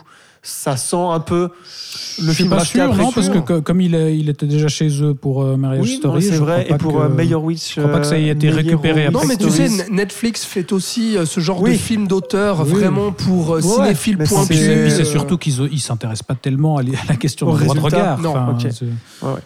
Bah, C'est voilà, on produit parce que c'est un auteur connu Oui. et puis que ça plaira à un certain public. Bah, du coup, et des puis fois, ça nous ça donnera la crédibilité du milieu du cinéma et puis basta. Voilà, non, mais des fois, tu sais, Netflix avait souvent cette réputation de des mauvais films, des bons réalisateurs. Oui, oui, c'est Voilà. vrai. Oui, Et je trouve qu'il y a que quelques justement, ils exemples mettent, qui- ils mettent pas leur nez dedans. C'est ça Voilà. le- la question. Ouais. Ah là, je trouve que c'est pas le cas, donc euh, Mm. voilà, je tenais à le souligner. Donc voilà, pour moi, c'est un film très intéressant. Bah, écoutez, très intéressant ou chiant, euh, faites, Chiant faites la votre mort. choix. Est-ce que alors En tout cas, on se rend compte qu'un des critères de critique d'Alex, c'est est-ce que c'est chiant ou pas Ah bah oui, voilà. oui, bah, c'est important. Moi, c'est soit ça fait Hein boum boum, soit moi je regarde pas, hein, Non, mon mais écoutez, copain. on va au cinéma avant tout pour se divertir. Voilà. Ensuite, Oui, si non. on peut réfléchir derrière, c'est bien. Merci Thibaut. Est-ce que, est-ce que- alors, est-ce que par contre le film suivant t'a fait réfléchir? Parce que là, on a, on a fait le tour des, des films qu'on avait tous vus, mais on va euh, terminer par deux petits films rapidement. Que, Ah. Que- Ah, tu voulais que je parle de bah, Héros je quand sais même pas, ou alors on n'en parle pas. Ah oui, il bon. était dans la liste, donc. euh, Oui, oui, oui. Bah écoute. Sinon, euh, sinon on coupe, c'est pas grave. Non, non, non, mais écoute, ju- juste un tout petit mot parce que effectivement le film est, est sorti quand même euh, il y a un petit moment en France, donc euh, je pense qu'il est plus du tout à l'affiche à l'heure où on parle.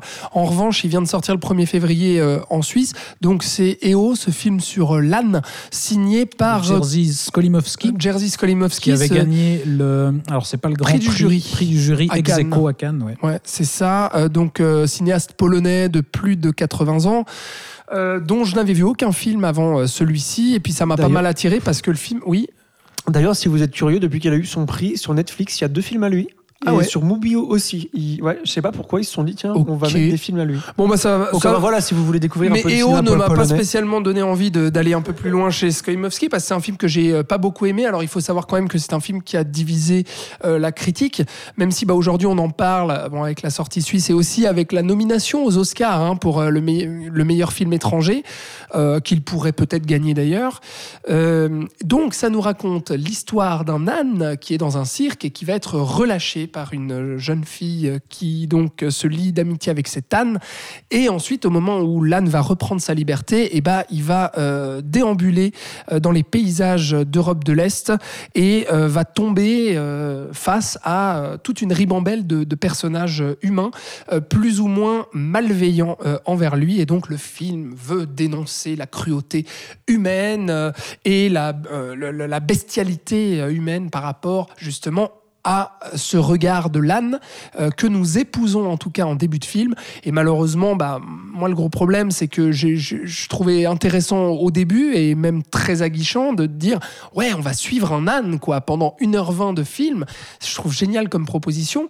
Le problème c'est que euh, le film euh, bah, en fait va s'égarer de, ce, de cette proposition là et ne va pas être suffisamment radical et en fait on va suivre petit à petit bah, d'autres regards et d'autres humains et il y a d'autres personnages qui vont arriver et il y a un moment donné où Isabelle Huppert euh, débarque dans le film, on sait pas trop pourquoi, et puis je pense qu'elle non plus. Euh, Paraît-il qu'elle traînait par là pendant le tournage, et puis qu'elle a dit Elle Ah, c'est mon pote Isabelle Skolimowski, super, viens, je viens. Et que là, les producteurs se sont dit Super, s'il y a Isabelle Huppert, ça pourrait aller à Cannes, prends-la dans ton film et fais-lui jouer n'importe quoi. Et effectivement, c'est très dommage. Comme pas mal d'autres euh, rôles justement d'humains, euh, avec des scènes volontairement un petit peu choc comme ça. ça donc ça m'a passablement énervé. Et euh, l'esthétique a beau être, comment dire, euh, assez, assez euh, léchée, contemplative aussi. Il y a, ça, joue beaucoup sur le silence, sur, les, sur le grand angle, à la fois sur des détails euh, assez importants, sur le regard de l'âne, etc. Enfin, il y a un côté, ça se veut cinéma un peu expérimental, sensoriel et tout. Ça m'hypnotisait au début. Et en fait, quand je me suis rendu compte qu'il y avait que ça et que ça racontait rien d'autre que, Ah, ben, franchement, les humains, ils sont quand même sacrément méchants. Je me suis dit, merde, c'est quand même sacrément creux. Voilà, Heureusement, il est, il est pas très long, non? Il fait 1h20. 1h20, ouais. Oui, mais 1h20, ça peut être. Mais long, je ne conseille pas. Je ne, je ne conseille pas, voilà. Bah, écoutez, ça, ça valait la peine d'en parler. Ouais, bah écoute, tu as insisté, euh, voilà. Oui, bah, Tu- tu l'as voulu, tu l'as pour- Oui, ça c'est bien, c'est c'est mérité. Bon, on va quand même terminer par un film qu'on recommande, du coup, enfin que je recommande Ah. puisque je suis le seul à l'avoir vu. Euh, je voulais quand même parler d'un documentaire suisse euh, qui est sorti il y a quelques semaines, en février aussi, euh, Que les lumières soient. Lichtspieler, un documentaire de Hans-Martin Sigrist qui nous emmène au, tout début du cinéma et qui nous fait découvrir en fait les premières prises de vue qui ont été réalisées euh, en Suisse et qui ont été tournées par un certain François-Henri Lavanchy-Clark, euh, qui est Avec un- de, de la plèbe encore. oui, aussi. non, mais qui est un personnage assez fascinant parce que c'était donc un, un entrepreneur. euh, Il était publicitaire pour une marque de savon. C'était un philanthrope qui a voilà, investi dans tout un tas de choses. Et il s'est intéressé très tôt, justement, au cinématographe des Frères Lumière, euh, dès, leur, dès leur invention. euh, qui va amener justement en Suisse et il va tourner euh, bah, les premiers films euh, voilà, à, à Genève, voilà, dans différents lieux de Suisse. Et donc le documentaire raconte à la fois la vie de cet entrepreneur qui a eu un parcours euh, assez fascinant, puis qui a aussi traversé l'histoire de, manière assez intéressante. Et par ce biais-là, bah, il va raconter du coup l'arrivée du cinéma en Suisse et euh, avec euh, certaines idées assez intéressantes puisque on va nous montrer les prises de vue de différents lieux que ce Lavanchy Clark a réalisé. Les films ont justement été retrouvés assez récemment dans une cinémathèque en France, non, dans, une oui, dans une réserve en France, je ne sais plus exactement où. Euh, et euh, l'idée de ce documentaire, c'est qu'en fait, on va superposer les prises de vue de Lavanchy Clark d'il y a 100 ans aux prises de vue dans le même lieu avec le même angle aujourd'hui. Alors, c'est un procédé qu'on a déjà vu ailleurs, mais ça donne du coup un truc assez fascinant où on a ce, ce film noir et blanc muet euh, voilà, en, format carré qui s'insère dans un format large d'aujourd'hui. Et donc, on superpose les époques. Et euh, ça, voilà, il y a, il y a 100 ans d'histoire qui sont tout d'un coup euh, euh, télescopées comme ça de manière assez, assez fascinante et assez émouvante. Et donc, voilà, on, a, on, met, on, on- on raconte assez peu l'histoire de, de Lavanchy Clark. Enfin, voilà, c'est une figure un petit peu oubliée. Donc, pour ça, c'est intéressant à redécouvrir. Donc, que les lumières soient, si vous avez l'occasion de rattraper ce documentaire, c'est hyper intéressant. Je vous recommande. Voilà. Merci Thibaut. Et ceci conclut donc notre tour d'horizon des sorties de ces dernières semaines. Et on va, comme à notre habitude, de conclure avec nos coups de cœur du passé, ce qu'on a chacun découvert comme vieux films ou plus ou moins vieux euh, ces dernières semaines. Et on va aller commencer par toi, Florian, puisque tu vas. tu- Commençons par tu, le- tu, par tu le nous as découvert, euh, voilà, une petite curiosité de derrière les fagots. Qu'est-ce que tu as Alors, moi j'ai un Du film. cinéma qui- asiatique, forcément. Cinéma asiatique toujours, cinéma japonais toujours. Euh, le En noir et blanc, en noir- encore mieux. Alors en noir et blanc, mais qui est sorti en 1969, donc Film il aurait chiant, pu être en couleur. Est-ce que tu veux que je te dise pourquoi est-ce qu'il est en noir et blanc? Est-ce que tu veux me poser la Euh, question? bah oui, pourquoi, Non, pourquoi voilà. Florian est-il en noir et blanc? Le film s'appelle Double suicide à Amijima. Il est sorti en 1969. C'est un film de Masahiro Shinoda, une des trois euh, figures de la nouvelle vague japonaise, avec notamment Nagisa Oshima, qu'on connaît beaucoup ici en Occident pour l'Empire des Sens. Euh, double, suicide à Amijima, c'est un film qui raconte donc un double suicide, hein, qui est basé en fait sur une pièce euh, de 1750. Euh, un genre très très couru à l'époque, un genre très classique, puisque le, le double suicide amoureux était une pratique courante. Et ce qui fait la force de ce film, c'est qu'il mélange théâtre et film. mais à un point vraiment impressionnant, euh, euh, d'un point de vue esthétique, où on va être presque sur une scène théâtrale tout le temps. Et donc, euh, le premier effet qu'on va avoir, c'est une coupure de réalisme, puisque vu que les décors sont faux, un peu montés, les scènes, euh, les, pièces, par exemple, d'une maison vont être symbolisées par des paravents et pas par des vrais murs en, papier, etc., etc. Il y a plein de, il y a plein d'outils euh, du théâtre qui sont utilisés ici. Il va quand même, malgré tout, grâce à sa mise en scène cinématographique, elle, et au jeu des acteurs et de la lumière et de son rythme et de son montage, euh, a créé un côté réaliste et complètement euh, immersif. Et donc c'est cette espèce de rencontre entre deux genres qui sont quand même, euh, même s'ils ont là une certaine narration en commun, visuellement ils sont quand même assez opposés, puisque quand tu es au théâtre, tu choisis quelle partie de la scène tu vas voir, que tu vas regarder, quel acteur tu vas voir, alors qu'au cinéma, tu suis le regard du cinéaste. Euh, il va réussir à faire une fusion de ces deux genres, et je crois que c'est la, c'est la seule fois que je vois un film aussi réussi sur ce plan-là, et qui donne un résultat aussi novateur et aussi prenant. J'ai vraiment été mais, euh, sous l'eau pendant tout ce film, c'est sublime. Et euh, il y a vraiment des scènes, bah, la scène du suicide de fin, mais qui est d'une dramaturgie, c'est phénoménal. Euh, voilà, bon, j'aime beaucoup le cinéma japonais, donc peut-être que ça explique aussi ça. Enfin voilà, mais malheureusement, c'est un film qui est difficile à trouver, donc je conseillerais d'aller sur internet pour le voir. Il avait été édité par Wildside il y a 15 ans, mais même le DVD n'est plus trouvable ou à des prix euh, exorbi- exorbitants sur Amazon. Euh, et pourquoi le film est en noir et blanc? Euh, Parce que puisque euh, Shinoda fait partie de la nouvelle vague, la nouvelle vague était aussi un mouvement, certes cinématographique, qui voulait casser les codes, mais pas comme la nouvelle vague française. hein, ils ont juste le nom en commun, mais ils n'avaient pas du tout de caméra portée. Enfin, c'était pas, c'était pas de l'expérimentation à outrance comme on avait ici en France, enfin à côté en France. C'est surtout un mouvement politique qui va déstructurer tous les mythes euh, japonais, puisque le Japon a quand même énormément de mythes. C'est un pays qui a été renfermé sur lui-même pendant plusieurs siècles.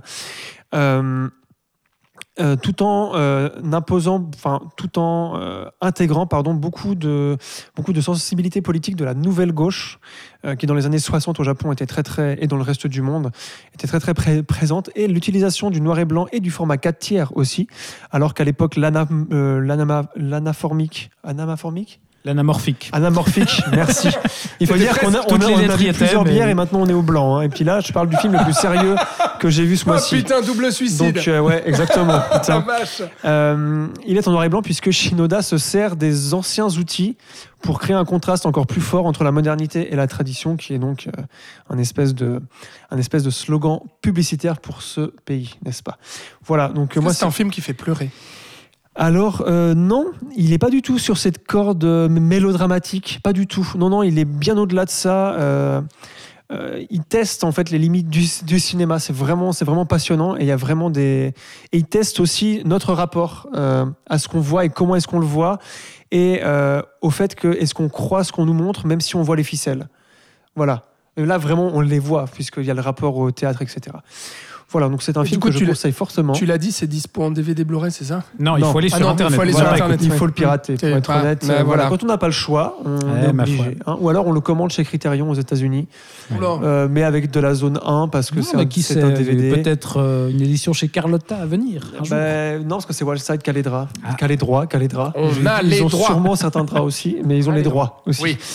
Euh, voilà. euh, Thibaut, bah, c'est toi qui anime. Merci Florian donc, J'adore, ta bravo. Eh, bon, Thibaut, là. eh. Moi, j'ai terminé. Bah, Puisqu'il faut que ça, ça- j'enchaîne. ça fait deux minutes que je brode, là, donc s'il te plaît, vas-y.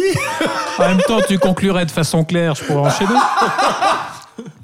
Mais je vais donc enchaîner avec mon coup de cœur à moi, puisque Ah. tu m'y encourages. Oui, je te garde pour la pourtant, fin. je toi. t'ai fait une transition toute trouvée avec le côté larmoyant, mais vas-y. Oui, mais moi aussi, écoute, tu verras, c'est- je, je pense que c'est très bien de terminer par ton coup de cœur. Et donc, je vais terminer par le mien, enfin, euh, enchaîner sur le mien. Super, c'est c'est long cet épisode. Euh, mon coup de cœur à moi, enfin, ce que j'ai découvert, c'est L'année du dragon de Michael Cimino.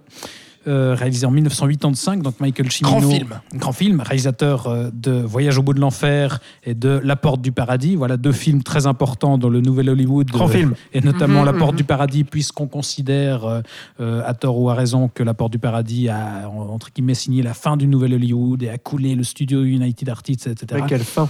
C'est un voilà. chef-d'œuvre. Un réalisateur connu pour. Pourquoi euh, parles pour pas de ce son- film-là plutôt pour son ambition, mais parce Ah, que je l'ai pas déjà découvert, vu. je l'ai déjà vu. Mais voilà, un réalisateur qui était connu pour son ambition, voilà, pour ses thématiques où il traitait toujours de, de l'Amérique, de, de ses contradictions, de, de, ses, de la difficile cohabitation entre ces différentes communautés, etc. Et c'est un sujet qui poursuit euh, dans ce film-là, L'année du dragon, qui arrive donc après le four monumental de la porte du paradis. Et donc il essaye de se refaire avec ce film-là en coécrivant euh, le scénario avec Oliver Stone à l'époque, qui, euh, je crois, n'avait pas encore signé Platoon, sauf erreur, en 85, non, c'est Euh, encore non, avant. Non, je crois Donc que c'était pas encore après, le. Oliver Stone réalisateur installé, c'était encore le Oliver Stone scénariste. Euh, il met en scène Mickey Rourke dans un rôle de flic vétéran de la guerre du Vietnam. On y revient après, après Voyage au bout de l'enfer. Euh, flic qui se retrouve muté à Chinatown et qui se voit chargé de régler, euh, alors au départ, le problème euh, des petites bandes criminelles et des gangs qui œuvrent euh, dans le quartier. Mais lui, il a des plus grandes ambitions. Il est vraiment habité par une mission de rétablir l'ordre et de ramener Make America Great Again, quoi. Et donc, il veut s'attaquer carrément au sommet de la chaîne et aux familles mafieuses locales dans Chinatown. Et donc, on se retrouve avec euh, un polar hyper intense, vraiment poisseux, ambigu, parce que ce héros, justement, qui incarne dans l'idée un, un idéal de justice, il est hyper raciste, hyper sexiste. Euh, voilà, c'est vraiment un héros de polar euh, assez, assez malaisant et assez bah, Borderline. ambigu, borderline, effectivement. Et donc, comme toujours, euh, enfin voilà, comme je l'ai dit, euh, Chimino va continuer à travailler ses thématiques habituelles et, euh, et livre un récit qui est d'une noirceur absolue jusqu'à un final où on, on voit émerger une, une lueur d'espoir justement avec ce, ce personnage. Il y a une évolution qui est assez, assez bouleversante à ce niveau-là et, et Mickey Rourke est, est hallucinant dans, dans ce rôle. C'est vraiment, je pense, un, un de ses meilleurs, une de ses Mmh, meilleures incarnations à l'écran. Et donc voilà, l'année du dragon qui, bah, là aussi, avait pas reçu un accueil très chaleureux à l'époque parce qu'on avait à nouveau euh, taxé Chimino comme euh, pour la plupart de ses films de, de racisme aussi. De, voilà, on, avait considéré que c'était un film vraiment très malsain et très, très nocif, alors que justement, c'est un film beaucoup plus ambigu que, que ce qui laisse apparaître au premier abord. Et donc, un très grand film à redécouvrir d'un très grand cinéaste, là aussi, est très important dans l'histoire du cinéma américain. Et je crois que vous l'avez vu tous les deux. Oui, pour ceux, que, pour ceux qui l'ont pas vu et qui ont lu ou vu Sin City, c'est le personnage de Marv. Je crois que ça a eu une énorme influence sur Frank Miller, quand même. Il est quand même excessivement proche. Et euh, Mickey Rourke, quand même, je le...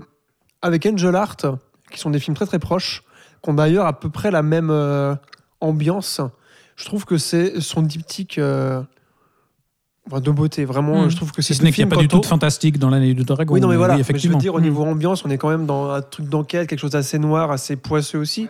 La Nouvelle-Orléans, enfin, il fait chaud, Ouais. tout le monde dessus, euh, etc., etc. Enfin, je- si vous voulez découvrir Mickey Rourke, euh, n'hésitez pas aussi à vous enchaîner avec Angel Art. C'est à peu près la même période et euh, c'est aussi par un grand cinéaste, euh, Alan Parker, avec Robert De Niro qui joue un rôle euh, assez truculent, dirons-nous. Voilà. Mais grand film, hein, l'année du dragon. Ouais, découvert pour ma part à la Cinémathèque. Donc j'étais bien content en copie bah, originale. il y a longtemps? Ouais, il y a genre 10 ans. Ah ouais. Ouais. Parce que moi, je l'ai vu justement, euh, je, je l'avais acheté en Blu-ray aussi chez Carlotta et je crois que je l'ai vu il y a deux ans, un an, deux ans, deux ans, je crois. Et pff, grosse claque, quoi. Alors que justement, euh, il y avait cette réputation, euh, comme tu l'as dit très bien, Thibaut. Film problématique. oui, voilà. Alors, bon, j'avais entendu pas mal d'amis qui, justement, trouvaient que c'était un très grand film. Donc, je me disais, bon, bah, je vais plutôt les croire eux. Et puis, j'ai bien fait, parce que, effectivement, moi, j'étais bluffé par tout ce que tu as dit. Je vais, franchement, je vais pas répéter parce que je pense exactement comme toi. Euh, si ce n'est que euh, je dirais quand même que Mickey Rourke, c'est vraiment un acteur, euh, bah, notamment pour les plus jeunes qui nous écoutent, qui a été totalement oublié. Il y a eu ce chant du cygne avec The Wrestler de Darren Aronofsky, dont nous reparlerons peut-être dans ce podcast. Et voilà. Et euh, mais autrement, c'est vrai que avant que justement il fasse euh, de la boxe professionnelle, hein, c'était Ouais. ça, et qu'il parte complètement à volo dans la drogue et autres, et puis dans la chirurgie esthétique notamment. Euh, il avait une carrière ultra prometteuse dans les années 80, et puis euh, bah, ce film-là en fait partie et montre à quel point. Enfin, moi j'ai découvert euh, que ce soit ce film-là, que ce soit Angel Heart, que, que ce soit, euh, 9, Euh, semaines et demie j'ai pas vu, mais Rusty James par exemple de Coppola où je me dis mais putain, mais c'était un putain d'acteur, mais vraiment quoi. Et, et j'aurais tellement aimé euh, qu'il ait une carrière, euh, bah, justement à la, à la DiCaprio ou à la Brad Pitt, tu vois, euh, qui aujourd'hui sont, sont des icônes, alors que Rourke est Ouais, un peu C'était ce- parti ce- pour, ce mais effectivement, il a emprunté une voix qui peut-être ce qui le malheureusement rend l'a- plus intéressant que, du coup. Bah, c'est ce qui le rend euh, iconique, je Ouais. dirais. Bah, parce qu'on le voit encore aujourd'hui. Enfin, il est dans The Expendables aussi. Ouais, voilà, mais Et tu vois, aujourd'hui, oui. il y a un peu ce truc de. euh, C'est un peu. Il est un peu momifié, quoi, Ouais, tu c'est vois, ça, comme c'est un peu acteur. un reste du passé. Enfin, Ouais. voilà. Alors Mais que justement, passé. vraiment, j'encourage les plus jeunes qui nous écoutent à, à voir les films de Mickey Rourke, qui est d'ailleurs méconnaissable pour ceux qui connaissent la gueule du mec des années Ah, il a 2000, changé depuis, blond euh, et boursouflé. Euh, franchement, euh, quand tu vois le, le beau gosse que c'était, le charisme qu'il avait et la palette de jeux, c'est- c'était incroyable. Donc euh, voilà, je voulais juste rajouter ça quand même. Big up à Mickey. Si ce n'est que bah faut voir aussi les autres films de Michael Cimino parce que c'est un immense, c'était un immense cinéaste et euh, et puis euh, pff, Deer Hunter, euh, donc euh, Voyage au bout de l'enfer et puis La Porte du paradis euh, sont, sont des chefs-d'œuvre. Oui, il est décédé, Florian. Mais je sais, je te parlais pas de ça. je me posais la question s'il était devenu femme ou pas avant de mourir. Michael Cimino Non. Oui, parce non, qu'il avait un crois désir pas. de devenir femme. Ah oui Ah, je sais pas. Ah, je savais pas du tout. Ouais, voilà, non, non. Bon, alors il a toujours eu ce look androgyne, effectivement, mais euh, je savais avant, pas. il était, avant, il était gros. Hein. Ah oui. sur, les- sur, sur ses premiers films, il était. Enfin, bref, Ok. on va pas. Mais Il a aussi pas mal changé comme, euh, D'accord. comme Mickey Rourke. Enfin, bref, Oui, beaucoup de chirurgie pas- esthétique, oui, aussi, hein, Chimino. Bref. Assez de gossip. euh, Oh on, là là là là là on va terminer avec ton coup de cœur à toi, Oui. Alexandre. Et je disais que c'était une bonne façon de terminer l'émission, puisqu'au début, on parlait de Babylone. Et toi, tu voulais nous parler de- d'une de, ses influences revendiquées, qui Ah est oui. Cinéma Paradiso.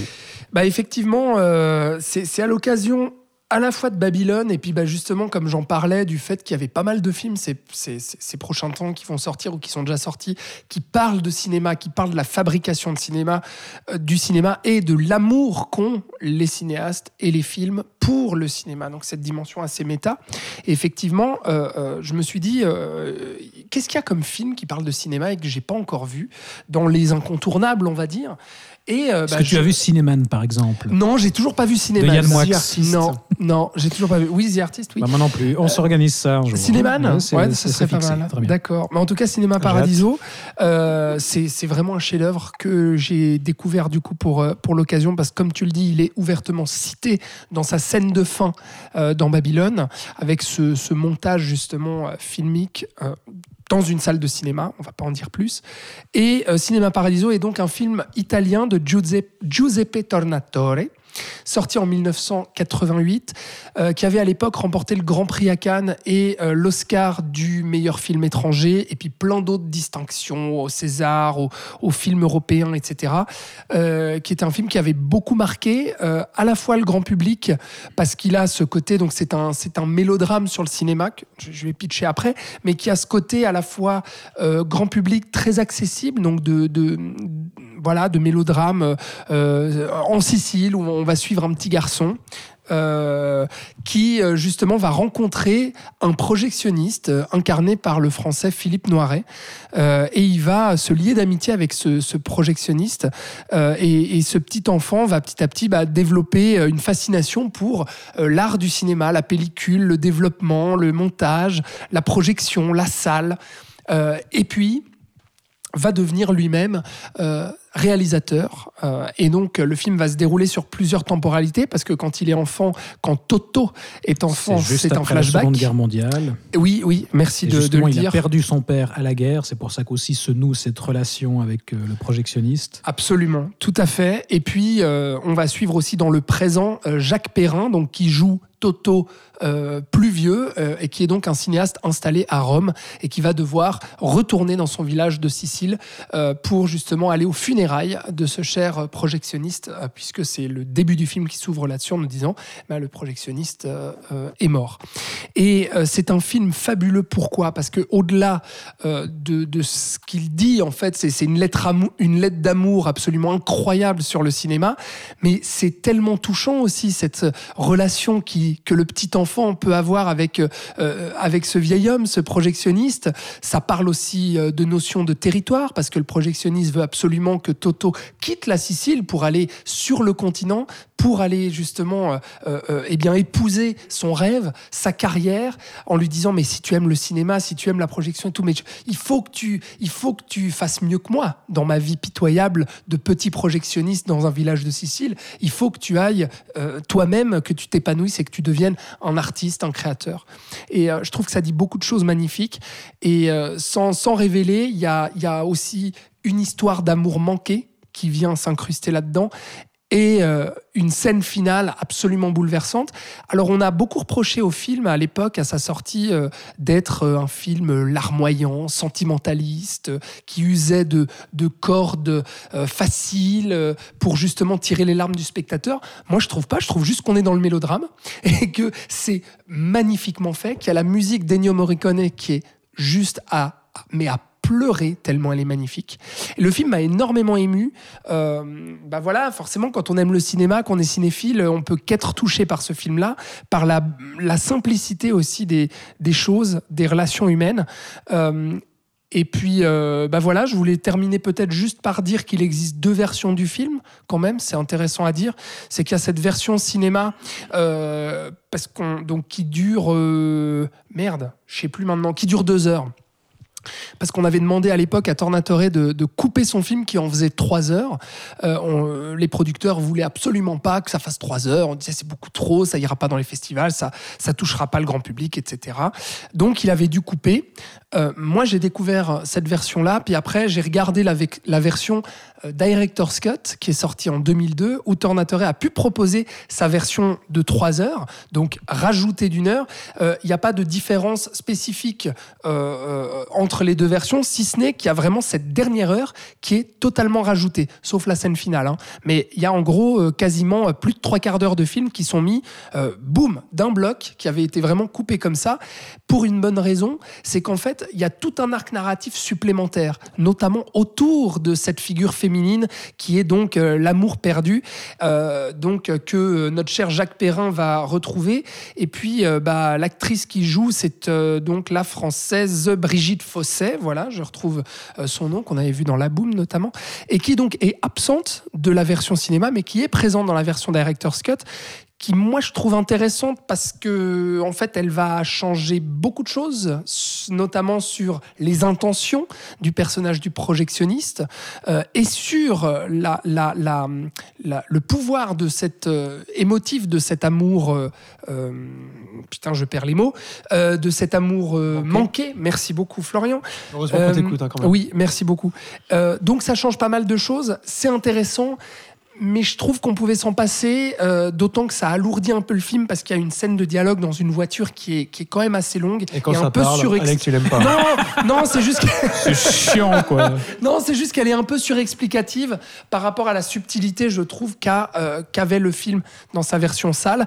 Et du coup, le final n'a pas la même portée émotionnelle du tout, n'a pas du tout le même message. Et moi, j'ai été beaucoup plus ému. Euh, avec euh, le, le- le- le message initial, en tout cas de la version de 1988. Bon, donc tu recommanderais pas forcément le rattrapage de cette version de 3 heures si on a déjà vu celle Non, de, même si, euh, même si ce serait le cas d'autres euh, d'autres personnes qui vous conseilleraient plutôt d'aller voir la, la, la Director's Cut. Je salue mon ami Thomas euh, qui nous écoute probablement et qui vient souvent aussi dans ce podcast, qui lui préfère la version Director's Cut de 3 heures. Personnellement, je préfère la version sale, mais voilà, les goûts et les couleurs, hein, chacun ses goûts. Mais absolument. Non, mais te- vous l'avez vu Oui, non, alors écoute, pour, pour te faire un, un aveu, ça aurait pu aussi être euh, mon coup de cœur parce que pour le coup, moi je l'ai aussi découvert euh, cette semaine. Ah, bah d'accord. Je- voilà, j'avais jamais eu, l'occasion de le voir et puisque tu avais. c'est moi qui t'ai donné envie bah, oui, Oh, tu, tu nous as dit c'est mon coup de cœur, donc je vais me dire bah c'est l'occasion de le rattraper. Et j'ai vu effectivement la version de deux heures Ah. que j'ai trouvé sublime, mais effectivement, je suis, je, je suis d'accord, je comprends pas les, les critiques de, de mélodrame, le moyen, etc. Parce que on n'est pas dans ce registre-là tout du long. Enfin, c'est un mélodrame exemplaire dans le sens où il, il balance vraiment les émotions et euh, les tonalités. C'est que c'est, oui, c'est très émouvant, mais c'est aussi très drôle. Euh, toutes les parties avec ce, ce gamin, j'ai pas le nom de l'acteur, mais qui est, qui est génialissime euh, dans, dans, dans ses, dans ses flashbacks en Sicile, où il, voilà, il y a des scènes très drôles où il récupère des bouts de pellicules qui sont coupés par la, la censure religieuse voilà, du, du prêtre Oui. qui leur dit où couper tous les baisers couper tous les, tous les trucs un peu trop explicites, etc. Mhm. Et voilà, c'est justement un film extrêmement riche justement en termes d'émotion. C'est à la fois très drôle, à la fois très émouvant. Et ouais, aussi très belle découverte euh, dans, dans ce que ça raconte sur, euh, sur le cinéma, effectivement, sur ce Pouvoir voilà, du ce- cinéma le- dans le nos vies. pouvoir du, du cinéma, ouais, le, le personnage de, de Philippe Noiret est, est bouleversant. Et effectivement, cette séquence finale, c'est c'est quelque chose. Donc voilà, à voir. Peut-être que je rattraperai cette version de 3 heures un jour si vraiment j'ai. Bah, Alors- si, si tu peux voir deux fois Glass Onion, je pense que tu peux voir la version longue. Non, mais alors, fais comme moi, c'est-à-dire qu'il n'y a pas besoin de se retaper trois heures de Ouais. film. Tu peux juste voir la les dernière trois quarts d'heure Mhm. qui sont euh, à partir de deux heures de film, quoi. Vraiment, où tu as ce bloc-là de trois quarts d'heure. Regarde-le parce que ça, ça vaut la peine juste pour se faire un peu son avis sur ce qu'on préfère, parce que ça change franchement pas mal de choses. Euh, et puis, bah, du coup, voilà, ça te rajoute juste trois quarts d'heure de, de- de visionnage.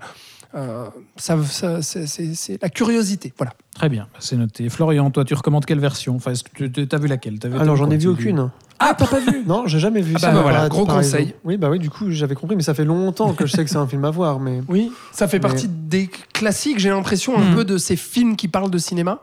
Euh, voilà, que j'avais jamais vu. Et...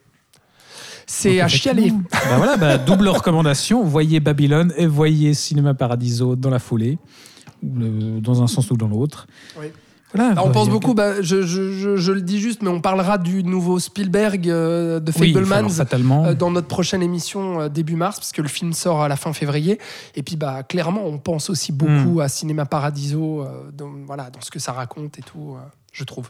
Effectivement. Bon, bah, alors, nous voilà au bout. C'était quand même une émission riche en films, riche en, avis aussi, en émotions. Mais Il y a- il y a quand même eu du débat. C'était voilà, des appréciations très ça, c'est parce contrastées. qu'Alex n'a- pas bon goût. Oh, tu peux parler.